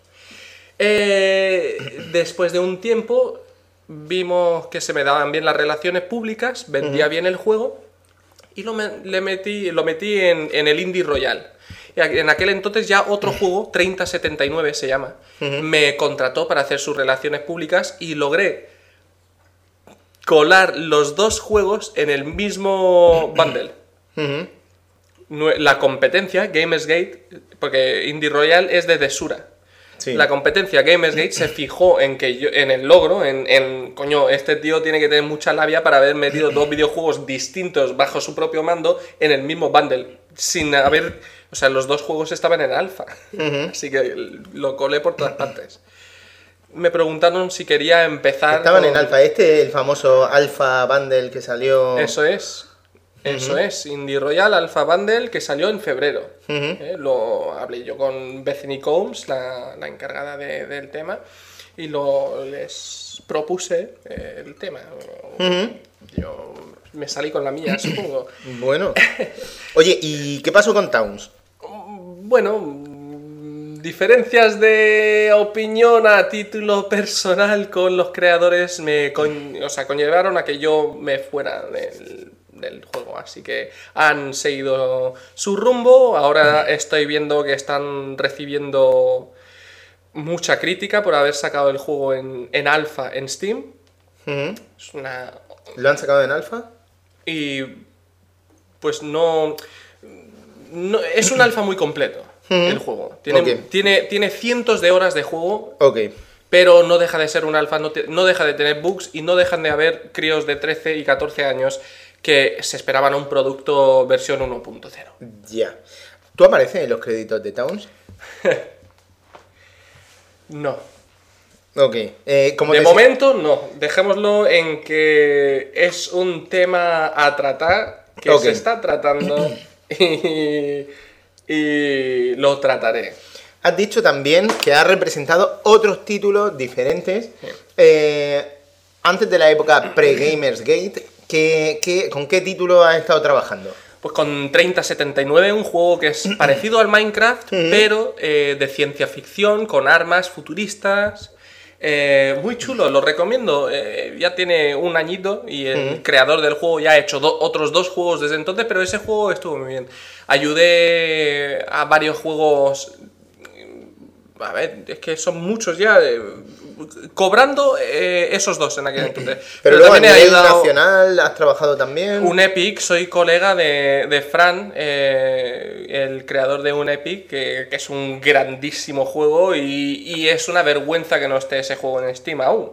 Como, me parece una guarrería, porque estoy viendo a juegos en alfa, a juegos como eh, War Z, ¿lo has visto? Sí, sí, sí. ¿Has visto todo lo que está Cosa sucediendo con eso? indignante y Es- estafa es- auténtica que el propio Gabe Newell una- ha tenido que salir a decir. Jodida guarrería lo que han hecho los Ajá. de War Z y, y- y- y- y ver que, que juegos como un Epic, que tienen eh, un encanto propio, que tienen cientos de horas de juego y no puedo divulgar qué, en qué estoy trabajando yo personalmente con el creador del juego, Ajá. pero dejémoslo en que lo que él tiene preparado, si no, no, si no lo lanzan a Steam, les pongo una bomba, te lo juro, porque se lo merecen. Y, y- y se merece, Frank, que, que salga e, en, en los top 5 de Steam. Porque ese juego es una pasada. Ese juego hay pocos jóvenes. Estaremos atentos, lo promocionaremos en su día. Pero oye, una cosa, a ver, ¿qué truco hay que hacer, eh, ha- hay que utilizar para promocionar un, un título al estilo Alexander Poisky? Eh, a ver, no olvidarte de, de los nombres de los miembros de la prensa que tienes en el Skype nunca. Eso viene bien. Agregar a gente al Skype y utilizarlo como herramienta de trabajo. Eh, caer en gracia. Saber dónde estás en todo momento dado. Cuando Towns empezó a vender por miles eh, de unidades al día, yo nunca me puse ni arrogante ni, ni, ni insoportable como hacen muchos creadores. Eh, acuérdate de, de aquellos que te han ayudado a subir siempre y, y cuenta con su ayuda otra vez, pero desde otra posi- posición y devuélvele los favores que te hacen según subes. Pues la vida es así, o sea, si subes la escalera y vas cagando a todos los que tienes por debajo, algún día alguno te pasará y te cagará encima. Claro, el lado inverso es quien siembra, recoge. Efectivamente, yo es que soy más fisno. Sí, sí, sí. Eh, bueno, después de eso, con lo de Towns, fue como el gran. Lo de Towns y la combinación del Alpha Bundle hicieron que Gamersgate se fijara en ti.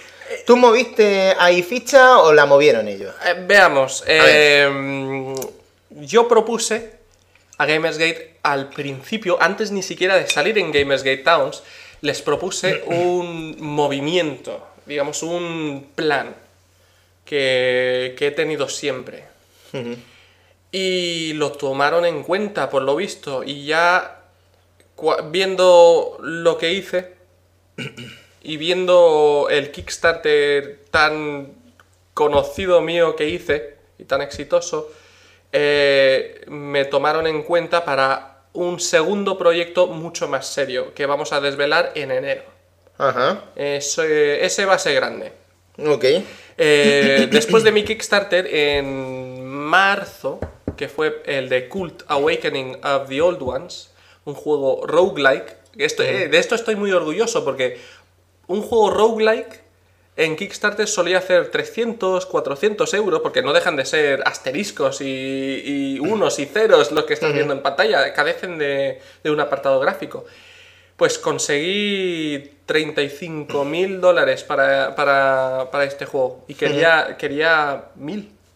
Así que contento estuvo. Y los de Gamersgate también con, con ello. A partir de entonces me cedieron el Indie Fort Bundle y eh, con el primer bundle, con un presupuesto de, de cero, sacamos 60.000 euros. Así Ajá. que en una semana, pues eso, eso fueron motivos suficientes eh, como para que me dieran más, más cuerda, digamos, ¿no? Para trabajar más y ya los monto yo solo. El bundle. Tengo un par de, de ayudantes, empleados, que me ayudan en, en Gamersgate, allí porque vivo a 5.000 kilómetros de, de Estocolmo, ¿no? O Sí. No sé cuántos miles de kilómetros de Estocolmo estoy actualmente, pero eso que me ayudan. Sin su ayuda no podría hacerlo, obviamente, pero, pero yo lo monto. Ok. Eh, hubo un momento, supongo, en el que tú mismo dirías, aquí está pasando algo. Yo tengo aquí un trabajo de soldado raso, como tú has dicho, pero en mi cuenta corriente está apareciendo dinero desde otros lados. Y, y claro, eh, ¿cómo fue ese momento en el que te diste cuenta de, vaya, a lo mejor yo podría dedicarme íntegramente a esto? El coche que tengo aparcado fuera lo pagué a tocateja con lo que me saqué en una semana. Gamersgate. ¿Da dinero el mundo de los videojuegos? Sí. Es, el, es la empresa con mayor crecimiento eh, financiero del mundo. Es decir, desde 1982 ha duplicado anualmente durante una temporada muy, muy larga su, su rendimiento, su financiación, su dinero. Básicamente gana más dinero eh, el mundo de los videojuegos que cualquier otro tipo de ocio. Bueno, Y eso incluye los footy club, ¿eh? oh my ¿No? God. ¿Sí? ¿No? El primer negocio es el arma, el segundo el, el sexo. Y después lo videojuego. Bueno, Bueno, me he equivocado. Nada.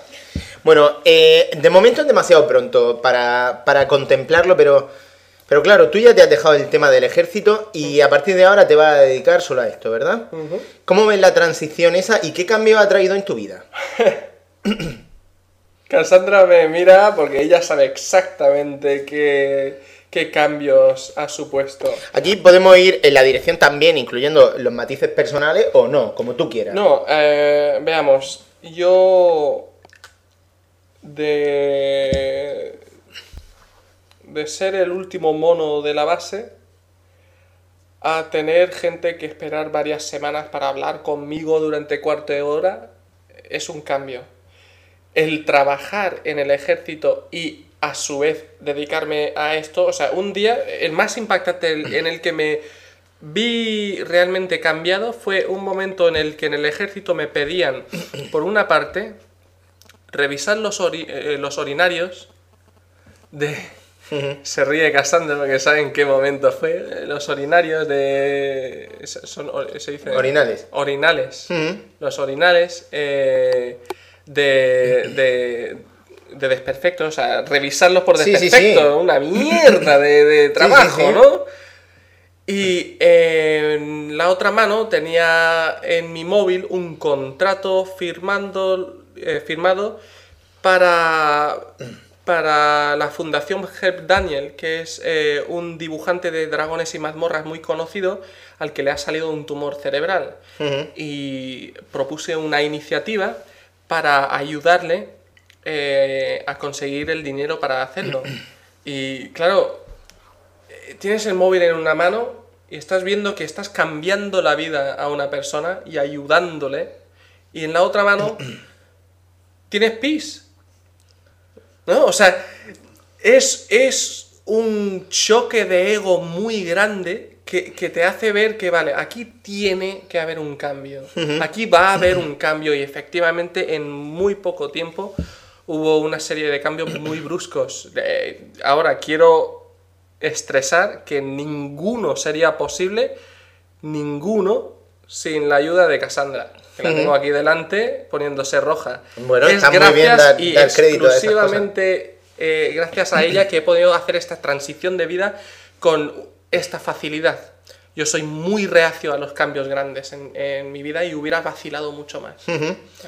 Entonces ahora tú antes vivías en San Javier, que está a, un- a una- a unos 35, 40 Sí. minutos de Murcia, y, y ya te has venido a Murcia. Sí. Te has acercado un poco al entorno urbano Sí. sí. Y, y nada, ahora eh, te vas a montar un despacho en tu casa, Sí. ¿eso cómo lo vas a hacer? Sí, a ver, yo en San Javier vivía en un piso de 30 metros, mm, vamos, poco más grande que este salón, la casa entera. Y ahora de repente pues tengo un piso muy amplio, muy bueno, en una zona muy, muy buena de, de Santo Ángel. Y estoy montando el despacho ahí, vivo ahí y, y me dedico a- al negocio ahí. Ok, ok, ok. Un cambio muy brusco, pero muy positivo, ¿no?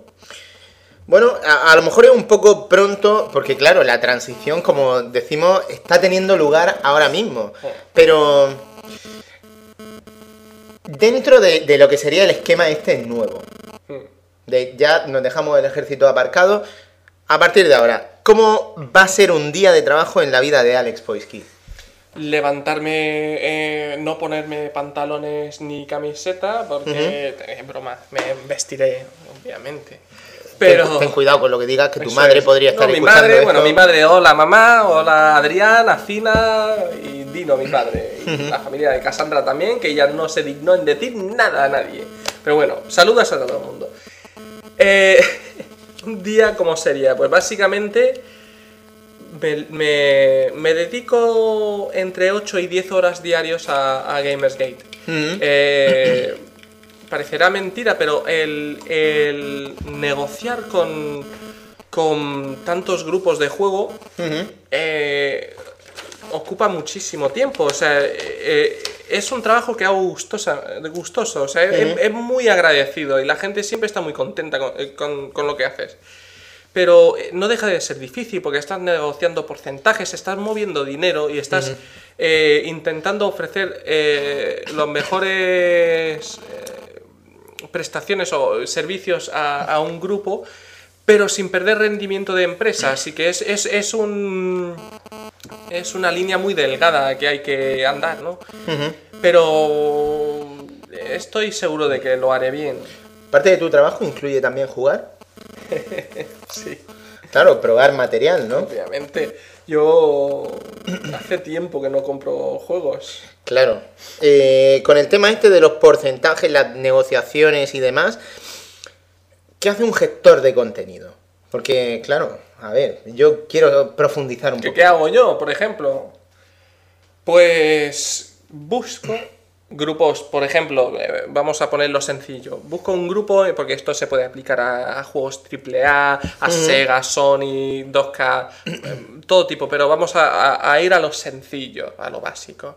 Busco un videojuego independiente. Lo veo, veo el tráiler, veo que me gusta, veo que tiene potencial y veo que el que lo ha creado no sabe promoverlo, porque es desgraciadamente lo típico. El creador de un juego puede hacer un juego de puta madre, pero no saber venderlo para nada. No en relaciones públicas, al fin y al cabo. En eso, me- a eso me dedicaba yo antes de lo de Gamersgate, a promover esos juegos. Y siguiendo esa pauta, yo lo que hago es ver los juegos que tienen máxima potencial. No, no cojo un 3 en raya de toda la vida, cojo juegos originales. cojo juegos como el Unepic, que insisto que es una guarrería lo que le está pasando. Pero cojo ese tipo de juegos, ¿no? Y digo, vale, mm, ¿cómo puede mi empresa ayudarle? Somos una distribuidora digital, pero detrás de eso yo tengo contactos de prensa. Yo tengo Claro. cosas que puedo ofrecer a esta gente. No, no a modo de empresa, sino a título personal. Si me gusta un juego, Te lo ofrezco para que lo pruebe eso es, y se quiero- hable. Eso es. Quiero, quiero, quiero que sea exitoso, aunque sea en mi competidor, aunque salga en Steam. Yo me alegro por él. O sea, si sale Fran en Steam el día de mañana con un Epic y, y pasa de Gamersgate, yo seré feliz. Ujú. Pues yo cojo a esta gente y, y, muchos de ellos no saben ni siquiera cómo funcionan la- los distribuidores digitales. Pues negocio con ellos, hablo con ellos de los porcentajes. Eh, siempre son los mismos, son, eh, es, es un 30-70. O sea, obviamente nosotros tenemos un servicio de banda ancha, los sueldos de los empleados, eh, servicios de marketing, hosting, eh, los correos, eh, gestor de claves, programador, etc. Claro. Eso, eso tiene una serie de gastos que no son pocos. Por lo que un 30% eh, es, eh, digamos, eh, la media del mercado de, de Sura y, y otros servicios lo tienen también estipulado. No conozco a ninguno que, que oscile y Steam pues no puedo saberlo. No, son muy cerrados a la hora de eso. Y el caso es que coges eso y les ofreces un contrato de, de- de una temporada. Tienes que mirar a ver qué tiempo están ellos cómodos con quedarse en tu servicio. Ellos tienen la obligación de vender durante 3, 6, 12 ¿Es o una 20. exclusividad? Es una, no es una exclusividad, sino el tiempo que, que pueden vender en, en tu página. Yo no quiero ser exclusivo nunca porque soy partidario de pensar que, que cada, cada creador eh, debe de manifestar su juego en la máxima medida posible. A través de su página, a través de Desura, a través de Gamersgate, a través de Steam. ¿Por qué? Porque un videojuego no deja de ser un mundo que crea un- una persona basándose en, en- en sus propias reglas. O sea, lo crea él solo, es, un- es una obra de arte. Y poner una exclusividad sobre eso no, no sería justo. Ok, ok. Entonces, esa es parte de tu trabajo como gestión de contenido. A ti, por ejemplo, a título personal, ¿qué prefieres? Porque está claro que una parte que se nota que te gusta es la de crear. Mm. La de crear, ayudar a que gente pueda llegar a ser, ¿no?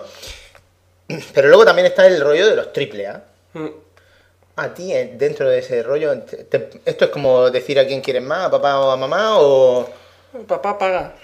Ajá, Mamá, papá paga. mamá es más guapa, pero papá es el que paga Ok, ok. eh, la factura, ¿sabes? O sea, desgraciadamente, pero en- luego te sale un Hotline Miami. Ajá. O un Minecraft, o bueno, Minecraft nunca salió más allá de su página. ¿eh? Sí. Bueno, ahora en Steam y tal. Pero claro, te sale un Hotline Miami y, y dice, hostia, pues mamá es médico. Ok. De repente, y papá es el que se queda en casa fregando. Ajá. O sea, es- da, da la vuelta por completo, porque luego ves, ves por ejemplo, ¿no? Al, al Call of Duty Black Ops o, o- o de estos que, que se gastan millonadas en, en publicidad, en marketing, en crear un juego. Luego dos tíos van con, con un presupuesto de 800 euros y venden 2 millones de copias, como pasó con Terraria. ¿Y, y dónde vas con eso? Es, ahí es donde está el mérito real, ¿eh?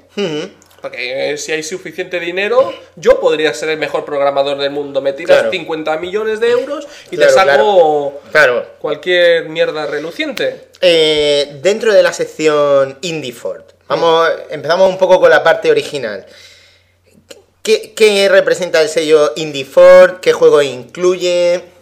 Bueno, eh, IndieFort, eh, si, ha- si lo has seguido, verás que resume, digamos, lo retro, lo independiente y lo...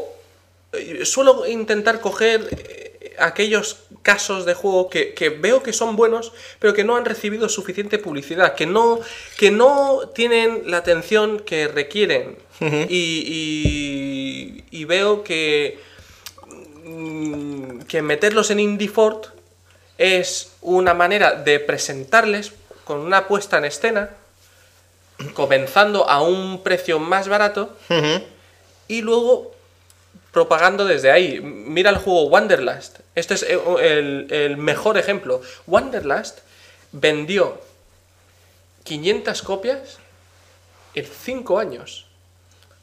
En 5 años. Sí. Lo puse en IndieFort y mm, sin poder entrar en gran detalle, pasaron una serie de cosas posteriormente, debido a su exposición, que le han conseguido un puesto en Steam.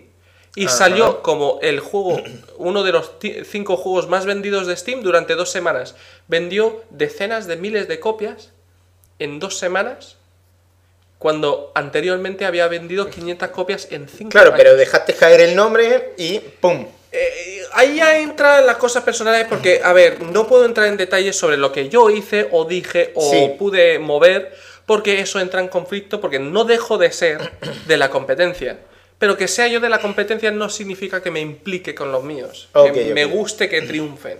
Ok, ok. Una parte de su triunfo en Sí, un poco la ¿no? filosofía que has comentado, Claro, ¿no? efectivamente, es, es ayudar por ayudar, no, no queriendo algo En este sentido, eh, a lo mejor esta pregunta te estoy poniendo en un aprieto, pero es que a mí me gustan las entrevistas conmigo, son así.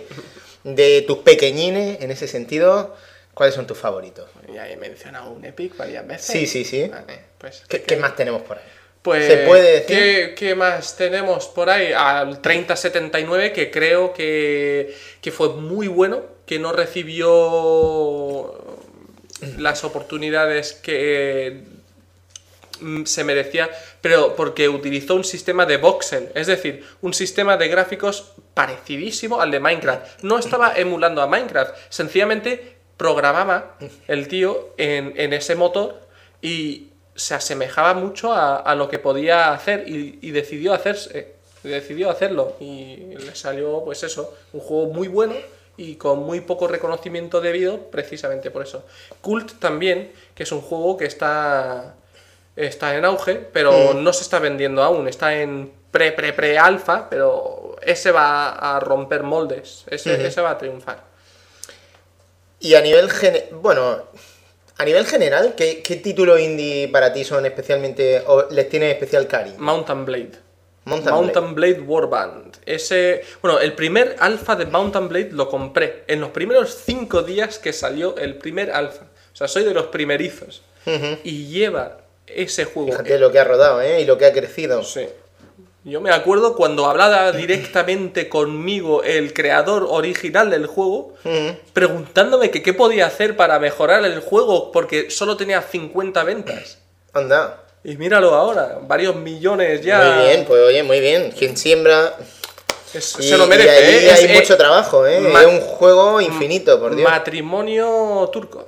Matrimonio turco que lo hizo, lo hizo inicialmente. Ya ha, ha ido a Paradox, que como. Paradox pues- es un empujón muy bueno. Eh, Paradox, eh, nosotros fuimos Paradox antes, o sea. Gamersgate fue Paradox y ahora hem- somos, éramos eh, Gamersgate Paradox y ahora somos solo Gamersgate. Ok, que ok. seguimos manteniendo eh, relaciones muy estrechas con ellos, son muy buenos amigos. Dentro del sello Indie Ford tenemos títulos españoles. Dentro vamos a tener? Hemos tenido, a ver, eh, ay, no puedo hablar de lo que puede venir. Eh, Ya. Te puedo comentar que estoy interesado en Maldita Castilla.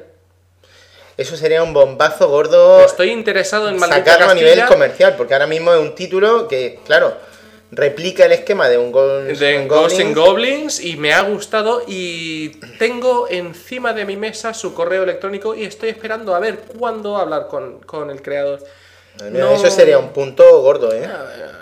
Me cercioraré de hablar con él con la mayor brevedad eh, posible. A, a ver si antes del fin de año puedo comentarle algo. Tú, por ejemplo, en tu trabajo diario vas hablando con los estudios, con la gente. Claro, sí, sí, sí. Eh, hay, que, hay que perder un poco la ¿Has vergüenza. llegado al punto de esto que dices, venga, este juego me encanta, pero lo he probado, he visto un aspecto a lo mejor que sería importante corregir este detalle?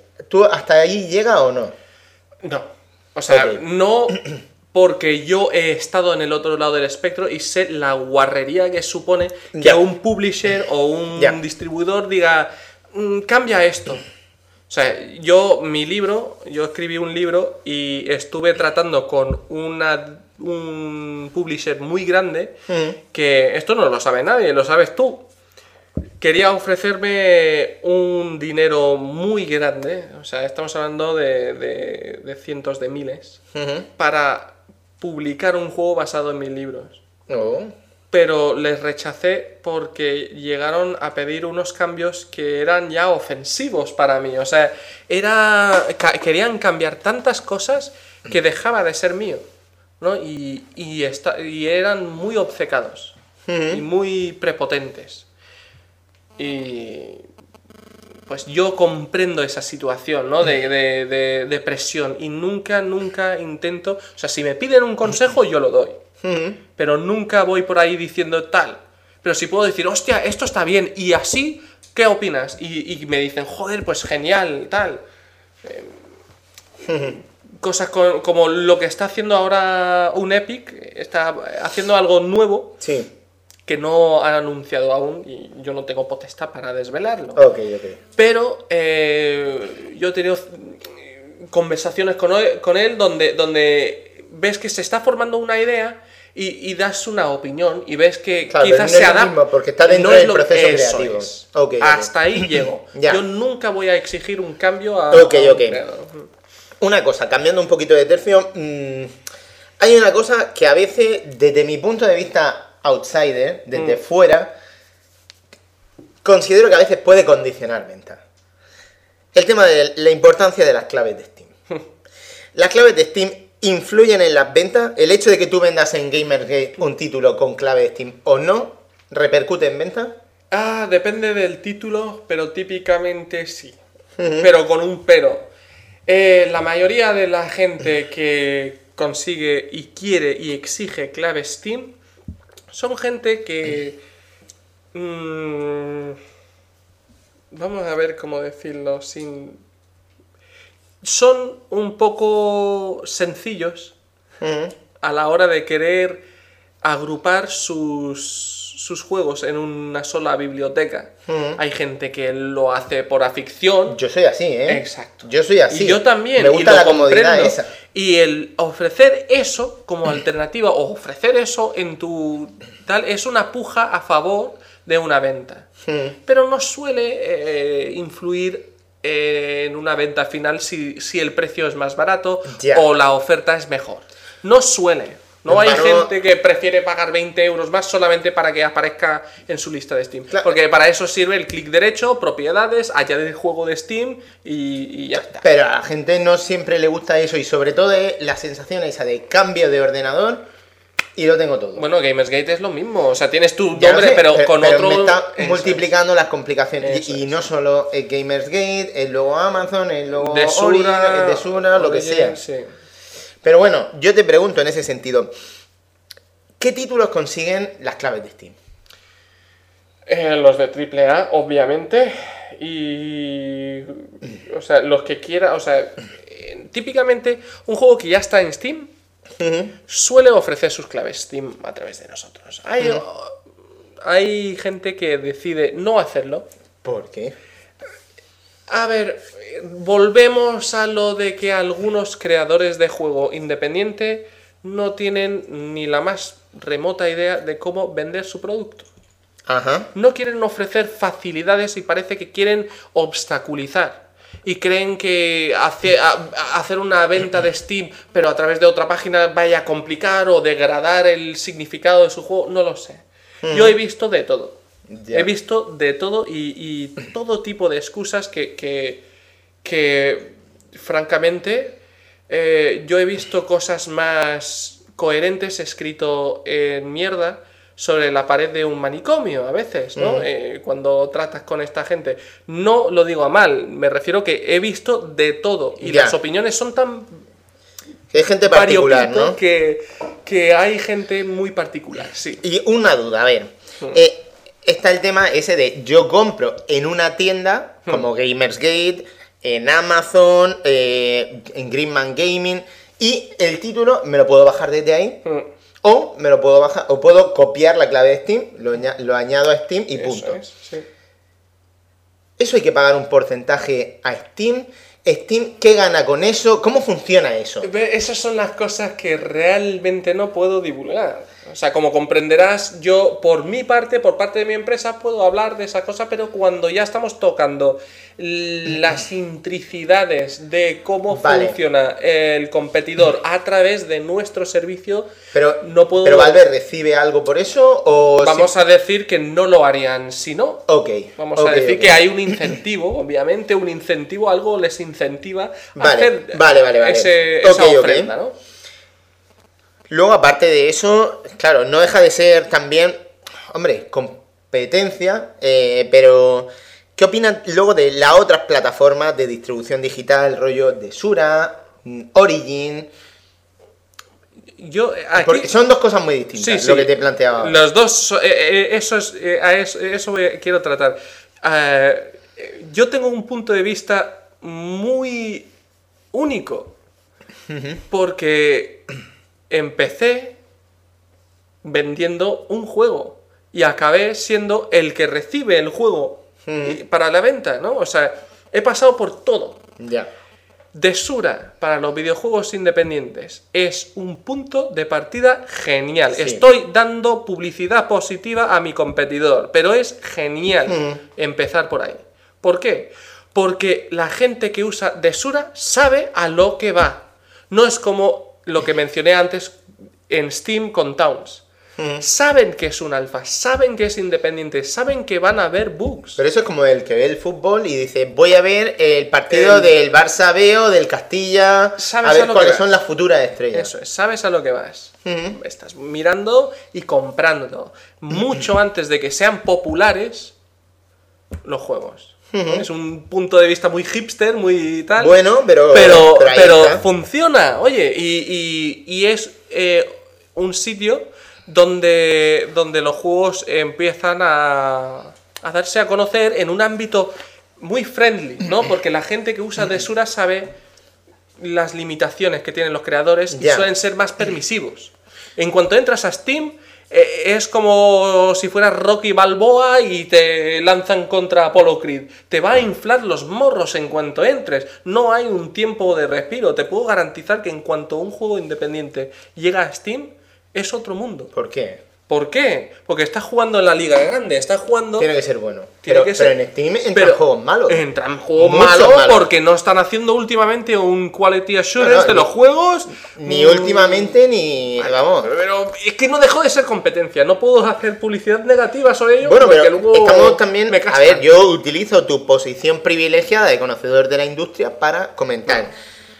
¿De Origin tienes que decir algo o saltamos? Eh, pff, eh, ¿Qué decir de EA? Ah, vaca o gallina de los huevos de oro, quieren sacar hasta la última gota de la vaca. Sí, pero vamos. Quiere estar en- están haciendo lo posible por, por aumentar, digamos, su DRM nefasto a través de una tienda exclusiva que les está ahorrando, pues obviamente si, si un porcentaje se lo quedan las distribuidoras, pero ellos son la misma distribuidora, Ya. se quedan con el 100%. Claro. No dejan de venderlo a través de Steam o tal, pero te fuerzan Hay a usar- algunos que son exclusivos de su Hay- tienda. hay pero, muchos. Pero hay mucha gente que deja de comprar en su tienda porque son exclusivos de esa tienda. Efectivamente, es que eh, el DRM es una jodienda, porque no deja de ser invasivo, Sí. no deja de, de atarte a muchos niveles y no deja de, de- de obligarte a utilizar programas de terceros para llegar a cosas tan Ya. sencillas como una compra. Ya. Mm, ahora, si te parece, nos olvidamos de, la competencia. Vamos a hablar en general de. Vamos, hemos hablado un poquito de títulos indie. Ahora vamos a hablar un poquito de AAA. Hmm. Tampoco nos vamos a volver locos porque de AAA se habla mucho en los medios. Hmm. Pero, claro, parte de tu trabajo tiene que ver con la relación con los estudios Mm, y, y con la distribución de esos títulos AAA. Has dicho que, que son los que traen el dinero, ¿no? sí, aquí ya voy de puntillas, ¿eh? Bueno, en ese sentido, claro, a ver, eh, no te voy a preguntar, supongo que el trato será diferente. Sí, sí. Ellos son los que ponen el dinero y lo saben. Mm, Imagínate el trato, cómo puede ser. ¿no? O sea, las distribuidoras son, somos los que generan el dinero, ¿no? Sí. Pero ellos no dejan de saber que, que sus productos de 150 millones de euros valen la pena. ujú. ¿Sabes? Eh, es otro, otra mentalidad, ¿no? Es otra liga. Hablando, y claro, en, en esta liga sí que pueden ocurrir exclusividades. Ujú. Acuerdos de distribución de solo X tiendas distribuyen. Sí. ¿Vosotros, por ejemplo, habéis entrado en eso? Hombre, mm, no, va- vamos a decir que Paradox Sí. normalmente empieza a vender a través de Gamersgate porque antes Por respeto a la historia, ¿no? Claro, antes, eh, es que. Es que vi- nuestro despacho está aquí y Paradox está aquí. Ajá. O sea, está en la misma ciudad a dos bloques. Qué guay. Sí, sí, sí. Mm. Y Claro, tomamos cerveza juntos, y salimos de fiesta juntos, lo que sea. Bueno, yo no, yo no, no me mires así, Casalta, que no me voy de pilinguis por ahí con las suecas. Oh, yes. Un día llévame. No, Oh my god. lo de mí no está Oh my god. Eh, Oye, a Salva te lo puedes llevar un día. Eso sí, Salva está soltero, ¿eh? A cambio de un, de, de un autógrafo o un autógrafo, Eh, un lobezno gigante para que pongáis en tu- Pero en tu con mi cara, ¿eh? Lo vendo con mi cara. Bueno, a- a- supongo que algo se podrá hacer. A ver. ¿Eh? Vale, vale. Que vaya a estropear un lobezno. Simpática. Eh, ¿qué, ¿Qué estamos Nada, estábamos hablando de AAA y eso. Oye, del año. ¿Cuáles son tus AAA? A ver, mm, hay varios buenos. Ahora, me decepcionó mucho el final de varios juegos este año. eh, empezando por Mass Effect, que, que fue un poco Ajá. el final. No dejó de gustarme como juego, pero no lo metería en juego de año porque no deja de ser eh, una decepción de, de- de- final. Tanto juego, tantas centenares de horas jugando para, Para llegar para aquí. llegar ahí. Assassin's Creed igual. No sé si lo has jugado o te lo has terminado. Eh, Yo es que no soy fan particular de la saga Assassin's Creed, Bueno. pero aquí tenemos dos miembros que no han podido venir hoy, que son ultra fan. De Bueno. hecho, el final. El final. Lo eh, conozco. El final. eh, parece que, que dijeron, coño, se nos echa la hora encima. Vamos a relacionar esto con el testamento maya del ¿Eh? día 21 ¿Eh? o lo que sea. ¿Eh? Spoiler alert, vale, borra eso. Nada, nada. Y, y vamos a, a- O sea, hicieron un rush job. O sea, se nota, ¿no? Cuando o están teniendo problemas monetarios o cuando tienen prisa. Porque el tercer acto de- del juego eh, fue tan raro, Mm. tan diferente y, y- y- y llevado a los extremos que, que no tiene nada que ver con el resto del juego. De lo que llevamos de año, aparte de eso, ¿habrá algo que te haya enamorado? Que diga, Far Cry "Guau". 3. Ajá. Ni siquiera me lo esperaba. Pero cuando me llegó y empecé a jugar, dije, no me jodas, esto es Skyrim con armas. No llega a ser Ya. de la complejidad de Skyrim, sí, sí. pero esa sensación de ¡guau! Mundo abierto, puedo hacer lo que me da la gana, puedo saltar desde aquí, partirme la muñeca y recolocármelo Ajá. y escuchar cada crujido, es muy visceral, ¿no? Es muy... La puesta en escena es muy gráfico, muy bueno, ¿no? Y, y Ese sí que lo mete en tu lista de candidatos. Eso, seguro, seguro, seguro. Oye, ahora que estamos con candidatos a juego del año, tú. Sé que algunos, algunos medios son muy reacios a, a meter descargable o cosas así Hmm. dentro de las candidaturas, de los candidatos a juego del año, pero Hmm. es que hay cosas que hay, hay veces. Hay cosas que son inexorables, que, Hmm. que tienes que decir. Es que es imposible no considerar este título. Mm.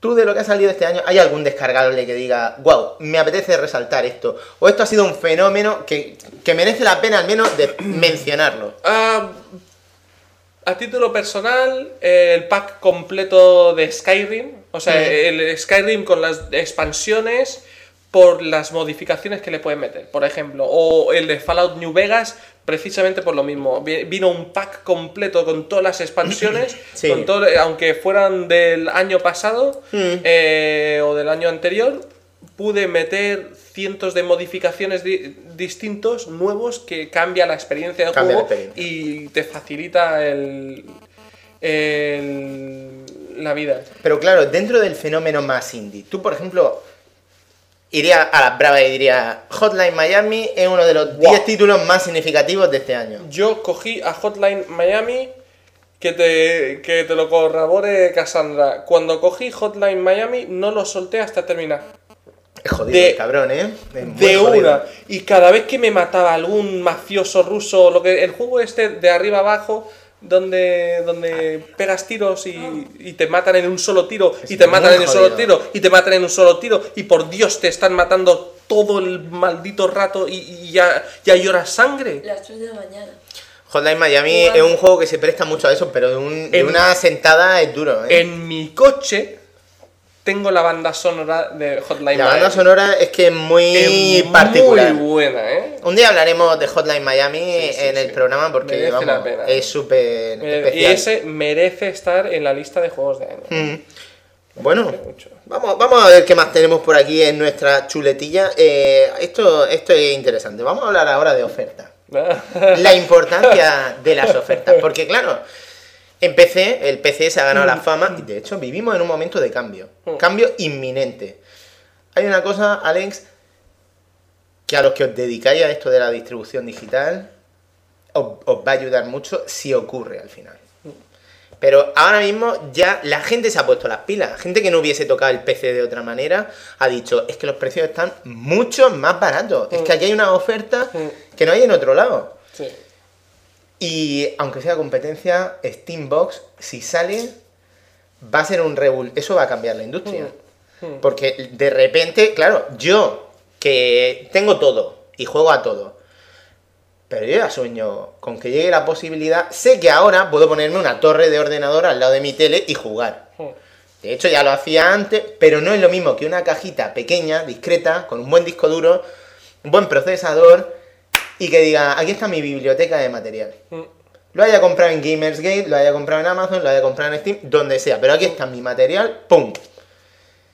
Eh, y claro, la oferta es lo que ha hecho que, que lleguemos a ese punto.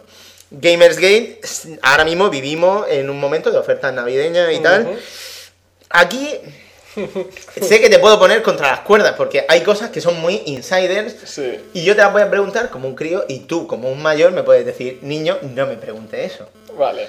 Entonces, te suelto varias de golpe y tú ya te las ordenas como Tú quieras. adelante. ¿Cómo se determinan las ofertas de cada día? Bueno, tenemos un sector de marketing llevada por, por varias personas que se encarga de ver eh, los gráficos de venta y, y los mayores índices de quién compra cada juego y en qué época del año están más activos. Y en función de ello ofrecemos la- los, los descuentos, los- las promociones distintas. Y eh, no deja de ser una regla de tres, o sea, eh, no hay una bola mística ni, ni vamos al tuntún. Se, se saca una regla, se mira a ver lo- con los datos del resto del año, de años anteriores, Mm. con los tipos de juego, con el tipo de, de interesado y, y básicamente se mira. Em, ¿Cómo se determina el, por- el porcentaje descontado? Eso también varía en eh, online. Tenemos un sector que se dedica a mirar foros e información de gente que, que está satisfecho, o sea, rangos de satisfacción de, de- de los mismos clientes, de los mismos usuarios. Porque si hay un juego muy caro, Ujú. hay, ten por hecho de que hay feedback en el internet diciéndolo. No, este juego para de de 15 euros no, no subiría. De hecho, ¿no? nosotros aquí muchas veces hablamos y consideramos eso. Y muchas veces, títulos de 60 euros, decimos, oye, mira, pues esto, cuando, esté, esto cuando por- esté a 20, Eso. en- ese es el momento. Y nosotros, como distribuidores, cogemos esa información, lo tenemos presente, negociamos de vuelta, ahí vengo yo, con los creadores y les decimos, oye, macho, que, bajarlo de precio un poco. Eso, pero son, claro, es una cosa que hay que negociar. Eso es. Ok, ok. Son negociaciones internas, es una manera de hacerlo, pero vamos, que puedo dar un punto de vista un poco más. A veces, Alex, hay descuentos muy grandes. A veces hay descuentos que dice, aquí, con esto no pueden estar ganando dinero. Efectivamente. Puede, puede, puede ser, puede ser que haya habido alguno. Yo días ¿Puedo ir en esta dirección, Ale? Sí, sí, puede ir en esta dirección. Veré a ver cómo coño salgo de esta, pero. Mira, a ver, voy a- vamos a hablar de un caso concreto que además tuvo lugar este fin de semana. Sí, sí. Eh, de la madrugada sí. del viernes al sábado, Ga- Gamersgate recibió muchas visitas y muchas compras. De repente, un bundle que, juntando todo el material, hubiese costado 300 euros, se puso en oferta y se bajó creo que a unos 90. Pero ocurrió algo mágico que hizo que ese bundle que contenía Skyrim, Oblivion, Morrowind, Rage, Hunted, Brink y Dishonored, entre, entre otros y el Doom 3, esta edición nueva que ha salido, que comentó hace poco Salva en el programa, bajase, incluyendo claves de Steam, a 25 pavos. Corramos un estúpido velo. Como dice mi suegro. Fue difícil comprar ese bundle. De hecho, yo no pude, pero un amigo me cedió la compra. ¿Ahí qué pasó? Eso te lo puedo preguntar. ¿Ahí habéis ganado dinero o no? Vamos a decir que. Vamos a decir que. Pensamos que era el fin del mundo. Y ya está, ¿no? Y el, eh, claro, el. Este paya, pues acojonado. Vosotros que queríais publicidad gratuita, ¿no? Claro, algo así. Ok, digamos. Ok, bueno, bueno. bueno, eh, de momento, No, no tenía ni idea. ¿no? Eh, ¿Pero qué te parece esa oferta, Salva? Eh, Pero no era un error, no fue, o sea, fue una oferta. verdad. Vamos a decir que si fuese un error, yo no te lo diría. y mucho Oye, menos públicamente. pensaban que era el fin del bien, mundo, o sea, Salva. Está bien, No, eso es una gran oferta y estuvo muy bien y fue muy limitado Oye, para la gente que estuviera por muy cierto, atenta. no olvidar que dentro de la compilación, Salva, estaba el imprescindible Dick Marchinko Rock Warrior. Es que se me estaba olvidando uno de los peores juegos que hemos jugado y comentado en confesiones. ¿eh? No, yo no lo juego, no, yo. Es la única oveja negra de, de la familia Bethesda. Pero bueno, oye, eh, Alex, no te voy a poner contra las cuerdas más en esa dirección, pero sí que hay una cosa que estamos viviendo. Tú mismo has comentado que están los bundles de IndieFort. Sí. A ver, el fenómeno bundle mm, ha tenido cosas muy buenas, como que ha repercutido de forma positiva en la aceptación de los juegos indie, ha hecho que se metan en las casas, que la gente los juegue, que ahí estén, les da visibilidad y le da una, una vida y una fama de cara al futuro, pero Sí. claro, al mismo tiempo, ¿crees que ha devaluado las compras individuales de un No. juego indie? No, A ver, explícame. para nada. Que yo coloque una serie de juegos y les ponga a 3 euros durante una semana Ujú. Pueda conllevar a 1000, 2000, 3000, 4000, 5000 ventas. Ujú. Pero la visibilidad que obtienen son cientos de miles de visitas al día. Imagínate cuánta gente comprará después. Hay un, eh, eh, lo que dije antes de Wanderlust. Salió en el primer Indiefort y antes de los dos meses, habiendo sido rechazado siete veces por Steam, salió en portada. Ok. Para pensar. Pero claro, la gente se acostumbra a comprar a un precio, dice, yo Eh, a tres pavos me llevo cinco juegos. Efectivamente, pero mm, la gente cuando ve que no vuelve esa oferta o que no está saliendo, está más dispuesto a, a pagar. Eh, No, no suele ser excesivo. Porque va teni- porque yo va he- teniendo nombre. Claro, pero yo he tenido juegos de IndieFort que no bajaban de 40 euros. Hay uno que es muy bueno que se llama As- eh, Declin's Device Ascension, que vale 30 euros. 30 pavos y sigue valiéndolo y tiene 9 años. Joder. Y lo tuve que poner a 2 euros y el tío a regañadientes vendió Hombre, muchas copias no y luego... No, pero luego, oye, que, que recibió 500% de incremento de ventas en los meses Ya. siguientes. O sea, Joder, pues está muy bien. Claro, a eso me refiero. No Ok, ok. estás sacrificando un poco para ganar un mucho. ¿no? Bien, bien. Oye, ¿qué te parecen los nuevos modelos de negocio que están surgiendo en la industria? Antes has comentado... Free to play, el- DLC, esa guarrería. DLC están ya muy hablados. Ya, el tema free to play. ¿Hay dinero Eh, Sí, sí, o sea, Ahí. eh, tienen que saber cómo colocar bien el anzuelo y cuándo eh, iniciar el paywall, ¿no? Todos los juegos free to play eh, son divertidos hasta cierto punto, ¿no? Y Hasta a que te cortan el rollo. Eso es, te ponen un paywall, eh, límite de tiempo, o este arma hace más daño que otro, y ya te bloquean el paso de tal manera que, vale, vamos a pagar un poquito para seguir. ya? Cuando llega el siguiente, vamos a pagar un poquito más para seguir. Y, y así incentivan a los jugadores. Tú ese tipo de juego, personalmente, ¿qué opinas? ¿Te, te gusta jugarlo? A mí me parece una guarrería. El- el- Pero claro, hay otra pero forma es, de hacer es como negocio. un, es como una demo prolongada, pero luego en el mejor momento te quitan el juego. Eso, ese sistema va a ir llegando a las consolas. De hecho, PlayStation Vita ahora mismo Sí. es el campo de pruebas que se está Sí. utilizando principalmente, aunque también está Happy Wars en 360. Hmm. Pero bueno, mm, ¿vosotros vais a distribuir o distribuir free to play?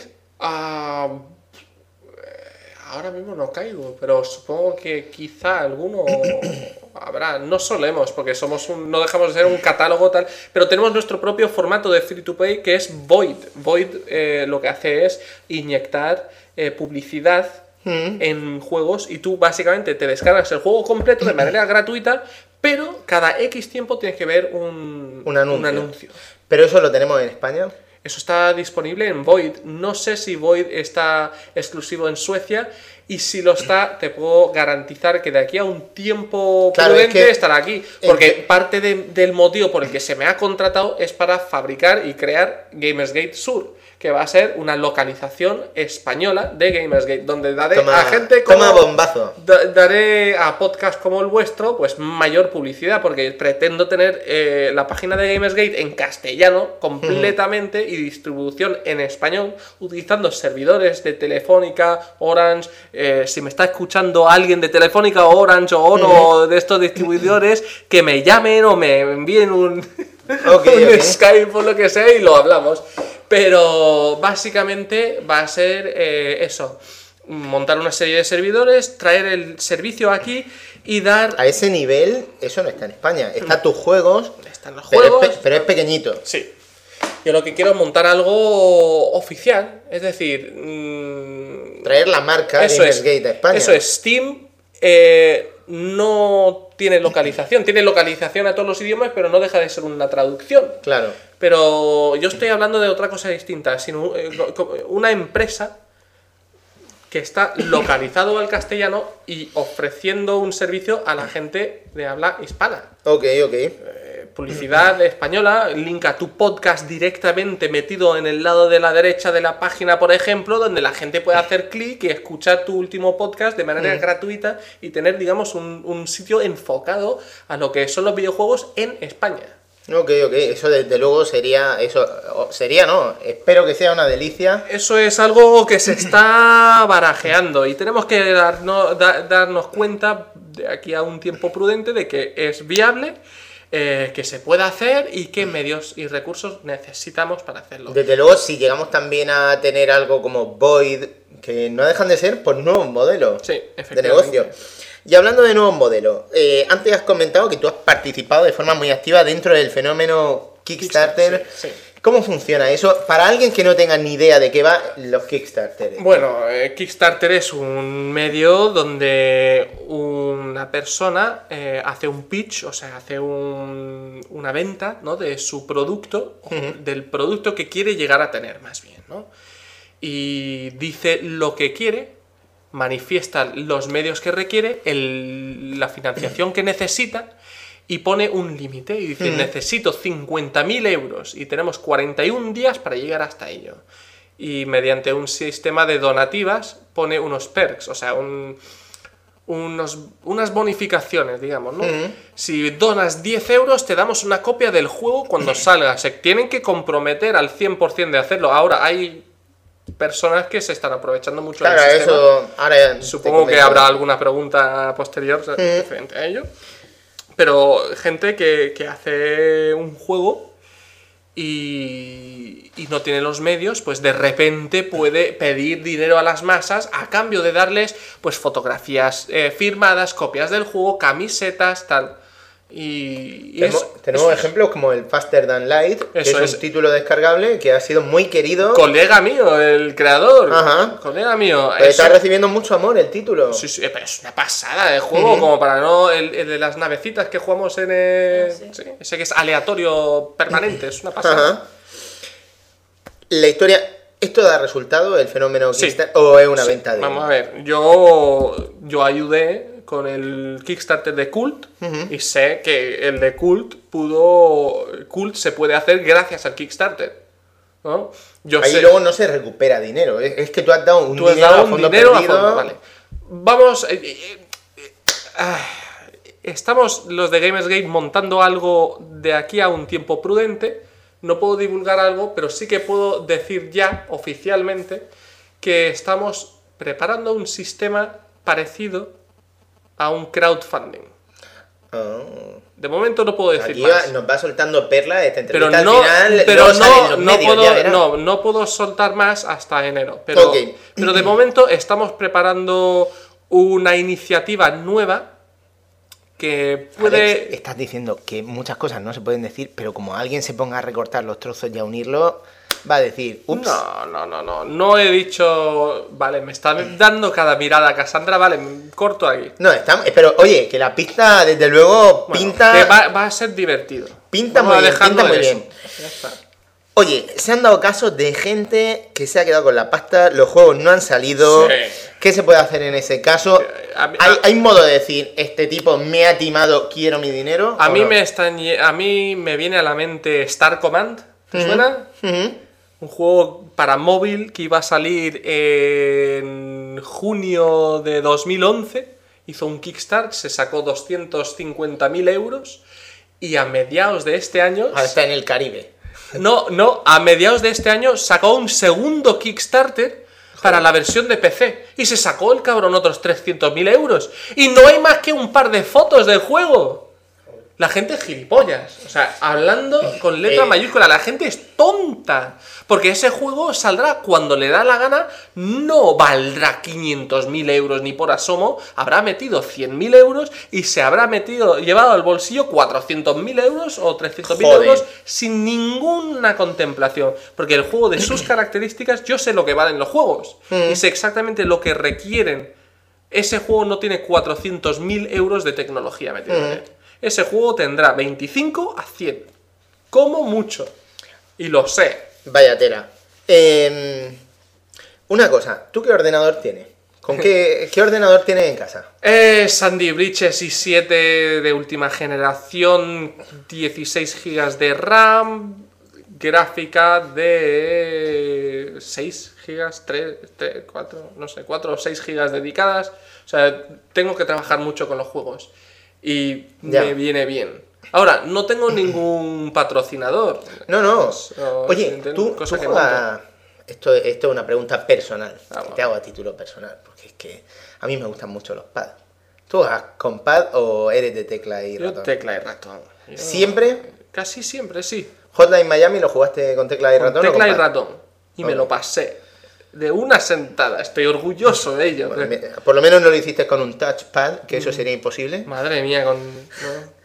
Bueno, eh, tu ordenador supongo que lo corre todo en Super Ultra, ¿no? Sí, sí. Ok. Eh, ¿Te lo hiciste tú o te lo compraste? Me lo monté yo pieza por pieza. ¿Sí? Sí, soy un poco manitas para eso. Es de las pocas cosas para lo que soy manitas, Cassandra. Bueno. Me está lanzando la eh, claro, ¿tú tocas consola? Yo sí, sí. Play 3, PS Vita, eh, Xbox 360 he tenido. Lo he tenido todo. Desde la Super Nintendo, Nintendo. a la- Pero tú, por ejemplo, ahora de vez en cuando juegas a la consola. Dragon's Dogma, Patapon 3, Monster Hunter me encanta. De todo. Alex, ¿tú sigues jugando por placer? Sí. Pero no tanto como antes. Ya O sea, sí que me divierto y juego mucho divirtiéndome, pero antes no era... antes nunca medía las horas, ahora los tengo que medir. Hombre, qué remedio. Y tengo que dedicarme a cierto juego, o tengo que jugar Claro, al Far claro. Cry 3 y jugarlo por obligación no es lo mismo que jugarlo por diversión, aunque te diviertes igualmente. Ok, ok. ¿Qué es lo que más te gusta de tu trabajo?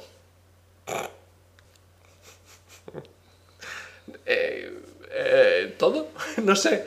Es divertido, de repente estoy eh, entrando, en- entrando en una dinámica donde me siento muy útil, donde veo que mis acciones cambian la vida de, de los demás, donde puedo destacar por fin en algo, ¿no? Hacer algo bien y hacer uso de, de, de lo que siempre me ha aficionado. Y, y gozar haciéndolo, ¿no? ¿no? No mido el horario laboral, por ejemplo, me- le dedico muchas más horas que a un trabajo normal, me está, está sintiendo de la cabeza, pero... Bueno, em, ¿qué es lo que menos te gusta de tu trabajo? Eso es difícil, ¿eh? Excluyendo las grandes ofertas del fin del mundo. A veces tengo que tratar con mucho tacto situaciones que en mi vida personal eh, sencillamente diría que te den. Ya. ¿No? O sea, tengo que ser más mm, caballeroso. Ahora, En algún momento se te ha ido la hostia. Mm, no que no me mires así. No se me ha ido de una manera en la que pudiera repercutir en mi trabajo, Ya, ya, ya. Pero haciendo referencia al... A la madre de alguien, sí. No, hacer referencia a la acreditación en el videojuego Towns. Ah, Bueno, es que eso es Por una cosa ejemplo, muy... ya. yo me dediqué seis meses a una cosa y que sistemas tuyos del videojuego se vean implementados con tu nombre en el documento de, que utilizan y que ni siquiera te- se dignen en- a mencionarte o que borren tu foto o, de- o todo de los foros, Ya. Es un poco insultante. Ya, normal. Normal, normal. Que eso, eso no, no llega a formar parte de mi vida profesional en Gamersgate, sino a título personal y orgullo profesional mío, ¿no? Ok. Oye, Alex, ¿tú cómo...? Esto, a ver, suena un poco delicado. Puede haber aquí innuendos caídos, pero ¿cómo te desestresas, te desfogas de tu trabajo? Uf, jugando. ¿No? ¿Habéis escuchado la, ¿Habéis escuchado la canción esa de Yo soy friki? Eh, ese, ese estribillo que, pon- que dice, cuando llego de las clases me pongo a jugar y cuando acabo de jugar me pongo a jugar. ¿No? Pues eso. Bueno, bueno. Ok, ok. No, no pasa nada, Cassandra. También, seguro que hay otras actividades extracurriculares que no pueden salir en las entrevistas. En fin. eh, vamos a ir ya cerrando. Y siempre que se cierra una entrevista de estas, pues nos ponemos a mirar al futuro, ¿no? Entonces, de lo que se puede contar, ¿qué podemos esperar del futuro de Gamersgate?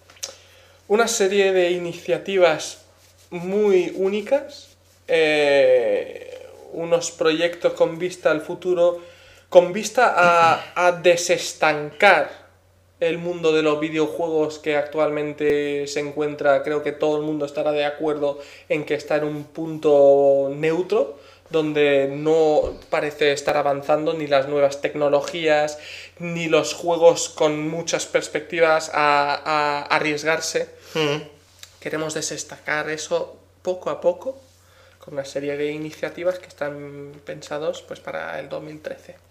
Ok.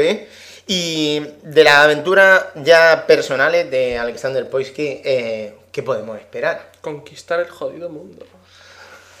Bueno, Nada menos que eso. pues ahí queda la Terminar, cosa. vale, empezaremos con la mudanza y luego conquistaría el mundo. Bien, bien. Poco a Bien. poco. Em, ¿Alguna otra cosa que quieras declarar? No, no, que lo he pasado muy bien. Me has enseñado una bebida nueva. O sea, el martini lo conocía. Y bitter también. Pero mezclarlo con canela y azúcar moreno no se me hubiera ocurrido jamás. Y está muy bueno, ¿eh? Nada, me alegro que te haya gustado. Eh, estamos muy agradecidos en Confesiones de un Jugador eh, que te hayas pasado para esta entrevista que ha sido larga, pero creo que ha sido muy esclarecedora. también ha dejado conocer a la persona que se esconde detrás de ese gran cargo de Content Manager a nivel mundial de Gamersgate.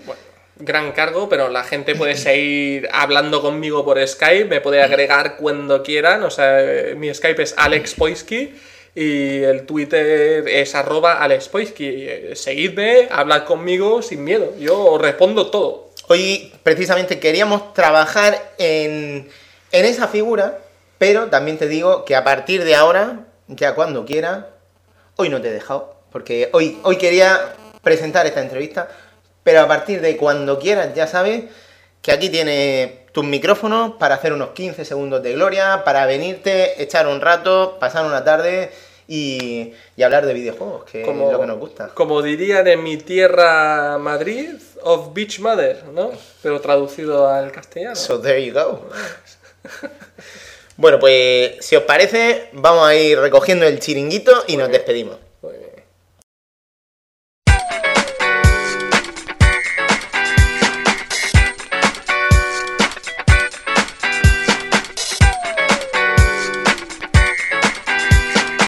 Bueno, Cassandra, espero que te lo hayas pasado bien. Sí, la verdad que mucho. Eh, ¿Todos tus paseos acaban así o qué? No, no todos, no suelen. Bueno, eh, ha sido un placer teneros aquí. Os doy una vez más las gracias por haberos pasado. Deciros que esta es vuestra casa. Cuando, cuando quieras repetir unos 15 segundos de gloria y dar un paseo así un poco diferente. Aquí tiene una parada en el camino interesante. Y bueno, eh, Salvador, vamos a recordarle una vez más a la gente que hay un maravilloso cómic que se llama Masacre contra el Masacre Malvado Claro. que ya está a la venta en las mejores tiendas de cómics, ¿verdad? Ajá. ¿Y cuántos números en concreto contiene tuyo? Pues eso, hombre, creo que fueron como al menos cuatro, que yo eh, lo tengo un poco... Creo que Masacre eh, contiene los números del 46 al 50, el 50 no lo hiciste tú, El 40 hasta el 49, 46 al 49 más o menos. Pues, 45 al 49, más o menos, creo que es. pues un, un arco argumental, eso, plagado de referencia al universo Confesiones de un jugador Sí. y también a- al universo Salva Spin en general, ¿no? Tenemos a ti, a, a Darkseid. Tenemos a Pixel el gato, la nuestra mascota. Sí, sí. Bueno, un poco retocada, lógicamente. Evidentemente tenemos también a el logotipo de Game Over por ahí, Está por ahí también. El gran podcast español de videojuegos, Historietas. Ahí, la tienda de cómics de Murcia y Muebles Eslo. Obviamente. Eh, ¿Queda alguien que no sepa lo que es Muebles Eslo? Ah, pues, pues no sé, ¿vosotros sabéis qué muebles es lo? ¿No? Madre mía. Pues- Explícales qué es Muebles Es Eslo. la, la tienda de muebles de los Spin. Tenemos, o sea, si queréis buenos sofás para sentar el culo delante de la tele, como hay que sentarlo, ahí, ahí los tenemos. Eh, Salva, tu sofá, te voy a hacer una pregunta un poco impertinente, esto no se lo ponga a tus padres. Yo una vez partí un sofá follando. ¿Tu, tu sofá se parte no, follando o no? Bueno, te- tenemos un poco de todo. Hay sofás para gente que es menos folladora eh, y, y- y- y también están los catálogos para folladores. Porque Ajá. tenemos hasta chelón, ¿sabes? Que eso a lo mejor te viene bien. Eh, va- Bueno, aquí el mío, si te das cuenta, tiene una parte ligeramente inclinada y, Bueno, eso es verídico, lo están viendo ahora mismo, que está un poco fastidiado el chelón, pero... Un chelón, chelón, o sea, eh, un chelón solo, rollo sexy, en rojo. Ajá, rollo Solo- putón, vamos. Bueno, Eh, todo eso y mucho más lo puedo encontrar en Muebles Eslo, ahí está, carretera de Alicante, kilómetro 10. pero vosotros sois vosotros montáis los muebles o, o sois de esos que se hacen los suecos. So- no, no nos hacemos de los suecos y con una sonrisa. Los suecos, nunca mejor dicho. Y profesionalidad. Bueno, bueno, Y con eh, exposición Salvador Steam permanente ahí.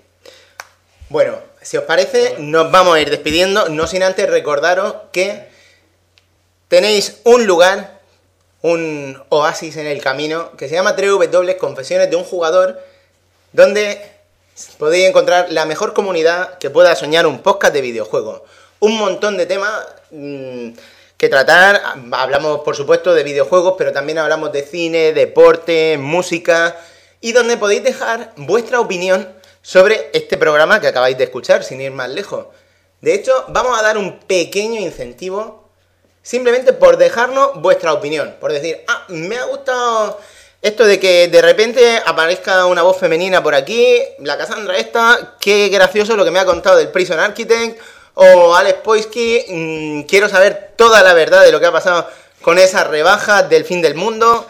Mm, oye, o simplemente decir que, oye, que os ha gustado o no ha gustado. Bueno, pues simplemente por dejar vuestra opinión, vamos a sortear un jueguecito independiente que se llama Offspring Fling. Una cosita ahí independiente, además, mola mucho si veis algunas de las imágenes promocionales porque te venden el juego como si fuese un juego eh, de 16 bits, incluso con estética de cartuchito, de estos de Super Nintendo y eso. Bueno, pues por dejar vuestra opinión, eh, vamos a sortear eh, el jueguecillo. Y como, y como incentivo por la visita, también vamos a sortear desde de parte de Alexander Poitki y de mí una versión de un Epic. Un Epic, ese juego del que hemos hablado tanto hoy. Sí, el famoso juego independiente que está causando muchas disputas últimamente. Pues chicos, una, una duda. ¿Queréis que lo gane la misma persona que, que gane Offspring Fling o otra persona diferente? O dos sorteos. A título personal tuyo, a tu discreción. Pues no, el- elige casa. Elige la mujer, sí, efectivamente. Vamos a ser. Nosotros podemos estar todo el rato hablando, pero va a decir ella lo que tenemos que hacer. Eso es. Vamos a ser equitativos y, y a repartirlos más. No solo Oye. que todo el mismo, la misma persona. Muy bien. Pues genial, muchísimas gracias. Y bueno, recordaros que nos podéis encontrar en www.confesiones de un jugador, una vez más, en Facebook, simplemente buscando en el buscador Confesiones de un jugador, en Twitter, en arroba confesiones de 1J y al artista Salva Spin, eh, ¿dónde lo podemos encontrar? Aparte de comprando empanadillas. Bueno, está la página web, pero el, el correo se me olvida mirarlo de vez en cuando, estoy un poco liado, eh, que es salvadorespin.es, pero en Facebook eh, ahí sí que suelo colgar cosas en Salvadorespin. Bueno, hemos, hemos dicho que al señor Alex Poisky lo podemos encontrar sembrando el caos y arruinando nuestros bolsillos en Gamersgate. Y tienes Twitter, si alguien quiere contactar contigo por X motivo, Sí, arroba Alex Poisky, A-L-E-X-P-O-Y-S-K-Y. bueno, y ahora, Mi Skype es el mismo, ¿eh? Que hablo con todo el mundo. Soy muy afable. bueno, y ahora la rubia fantástica, Pues en Twitter, en arroba casandradela, o en Facebook, pues, buscando Casandra de la Rosa. there you go. Bueno, pues nos despedimos, os dejamos con nuestro tema Come Back to You del grupo Silence is Sexy. Eh, eh, un momento, señor Ravenflu. ¿No se te olvida decirles algo a la audiencia? ¿Alguna cosa de- para el final del programa? Ya he hecho el peloteo habitual, el spam de turno, no. ¿Al- ¿Alguna cosa que, que, que tenga que ver con, con estas fechas en las que estamos? ¿Algo que te llene de orgullo y, fa- y satisfacción decirles? Bueno, ahora que Alex está ya por la puerta, mm, bueno, en realidad, no- mm, ¿sabe? Hay una página maravillosa que se llama www.handgames.es donde nos informan de todas las ofertas navideñas Oh. que podemos encontrar en estas fechas tan señaladas. Lo que me lleva a decir, ah, ¡Feliz Navidad y próspero año nuevo! ¿Era eh, eso? Effective Wonder. Eh, pues feliz Navidad y próspero año nuevo. Muy bien, pues ahí lo lleváis.